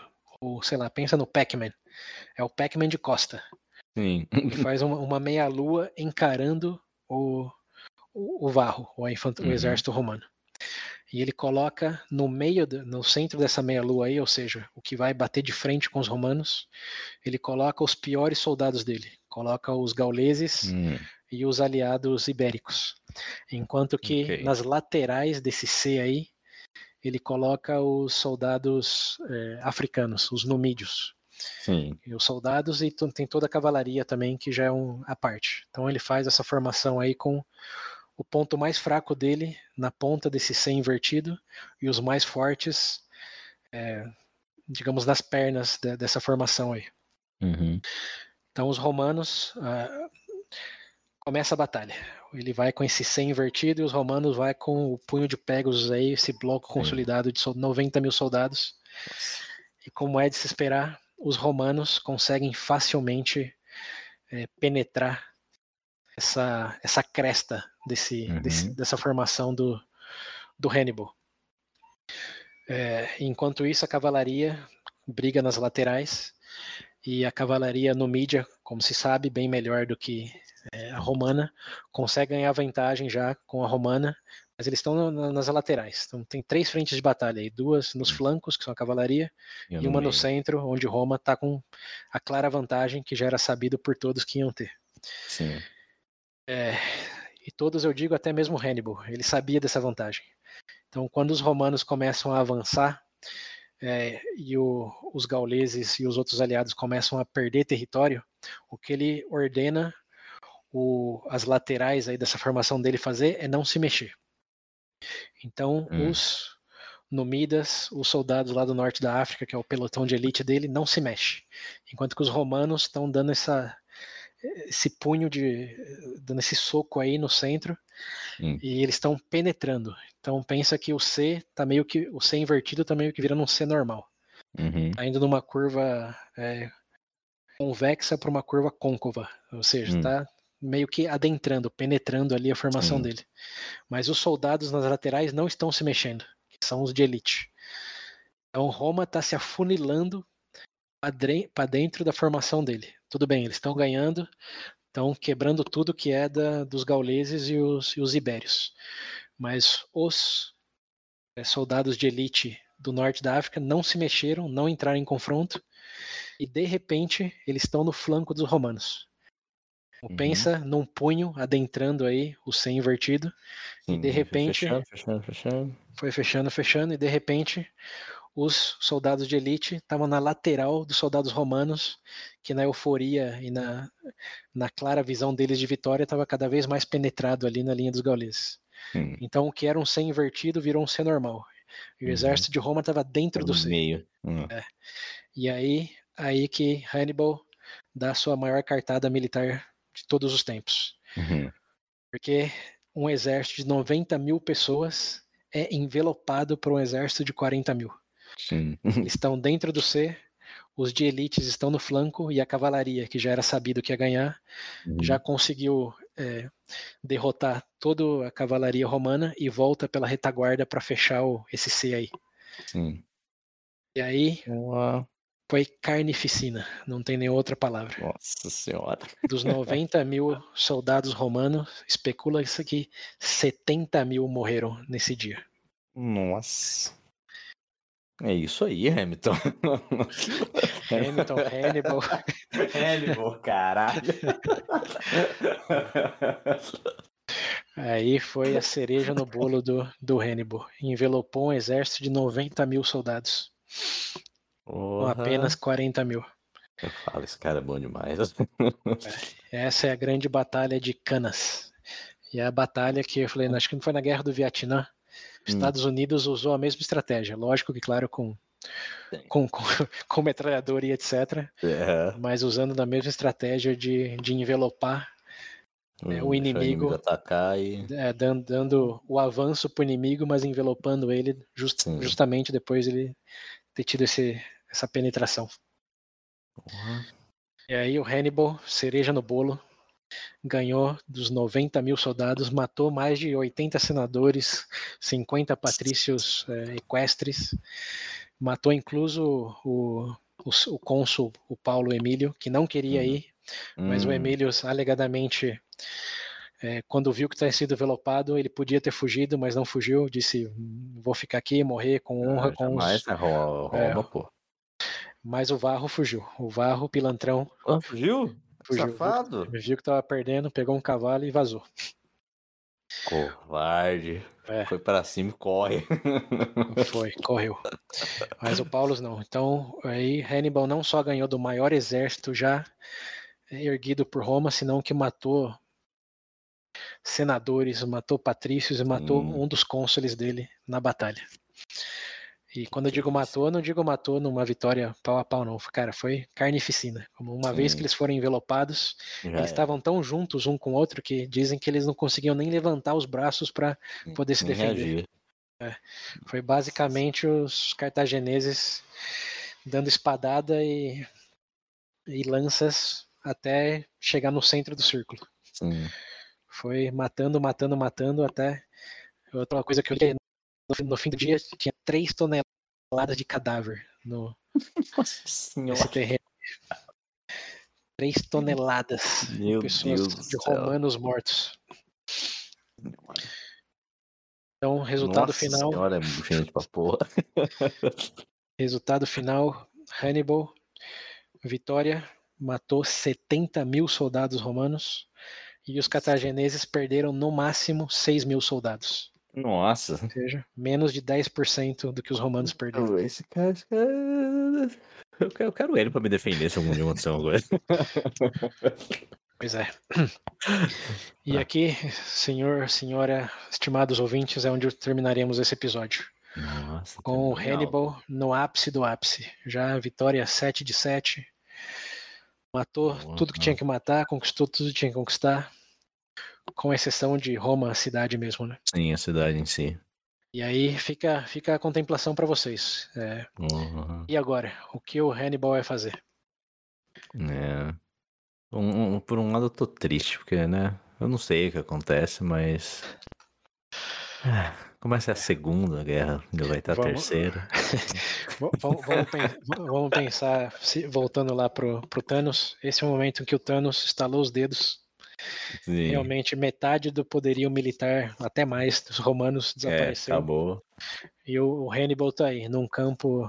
Sentou no Gramas. monte, aí olhou pra toneladas de corte lá embaixo. Ah, pronto. É, paz, finalmente paz. Paz, trabalho bem feito. Então esse, esse é o momento que deixamos vocês com Hannibal contemplando os campos verdes, nesse caso cadáveres Cadáveres, é.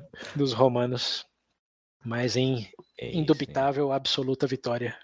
Depois de ter caminhado 2.500 quilômetros, atravessado Alpes e pântanos? Uhum. conquistado a Aliança Gaulesa, ter feito fake news, ter fugido com tochas em, em em gados. news. É, ali no seu momento de absoluta e maior glória. Hannibal é o nome, é o Hum, pesadelo é. romano, é o Thanos.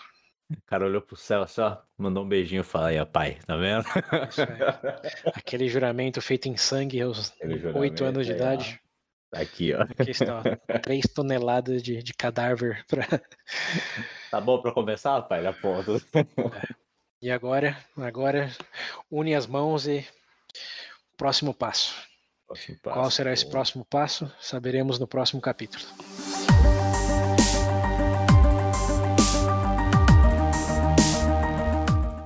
Eita, É isso então. Porra, mas é realmente, viu? Não sei como que eu nunca tinha ouvido falar dele. É, Hannibal é o cara. Porra, velho. O cara é muito foda, pelo amor de Deus. É isso aí. Nossa, você para pra pensar tudo que ele fez, né? Você tava resumindo aí, nossa senhora. Tá de parabéns, viu? Isso Por aí. isso, né, que você falou, né, que é conhecido como o maior terror, né, de Roma. O maior terror, não. foi sem dúvida o ma- o maior pesadelo de Roma. O maior pesadelo Era- de Roma, é isso, é isso mesmo. É por isso que eu falei, todos os vídeos, o que eu recomendo fortemente assistir para ver todas essas batalhas aí com ilustrações. Que eu deixei muito detalhe de fora, obviamente, né? Tem, Só Hum. para ter uma noção, até essa parte aqui, eu tava vendo um documentário em animação de 13 partes. E cada Hum. parte tem 20 minutos de animação. então, acho que dá, dá mais ou menos 3 horas e meia de documentário, pra, só para chegar até esse Hum. ponto aqui onde a gente falou. Caralho. Então, obviamente, eu pulei muita detalhe, muita coisa, mas que para quem gostou, vai lá que vocês vão ver que eu resumi o que o Hannibal fez. Ele fez, Uhum. fez mais e fez até de maneiras mais surpreendentes em muitos pontos. Sim. Mas bem, em linhas gerais, aqui estamos, Hannibal. Se eu tinha falado que ele era o pica das galáxias lá no começo na Espanha, imagina agora. né? Então, É, tá nível é o dono do universo. para aquele momento daquela parte do mundo, sem sombra de dúvidas. né? Mas bem, Caralho. o que acontece depois, né? E como, como assim teremos uma terceira guerra púnica? Isso fica pro próximo episódio. Mas isso não é o final da. Isso é o final da segunda? Não, esse é o meio da segunda. Ah, tá. Ah, A bom. segunda guerra eh, não acabou ainda. Não acabou. Ah, ok. Basta dizer que desses eh, poucos soldados romanos que conseguiram fugir dessa carnificina, um deles era o Esquipo Filho. Lembra do Esquipio que salvou o pai? Hum, lembro. Esquipio Filho fugiu. Isso. Esquipe o Filho reaparecerá no próximo episódio. Lembra que eu falei que para todo Thanos tem um Homem de Ferro? É, é, Próximo, se esse, se esse episódio pode ser subtitulado Hannibal, o próximo episódio pode ser subtitulado Scipio. Eita porra. Scipio Filho. Veremos por quê e o que. Meu Deus. Sem mais prelúdios. Sobe os Tá bom. créditos. Até a próxima, Chega, ouvintes. chega, que eu tô, tô ficando ansioso já. Tchau.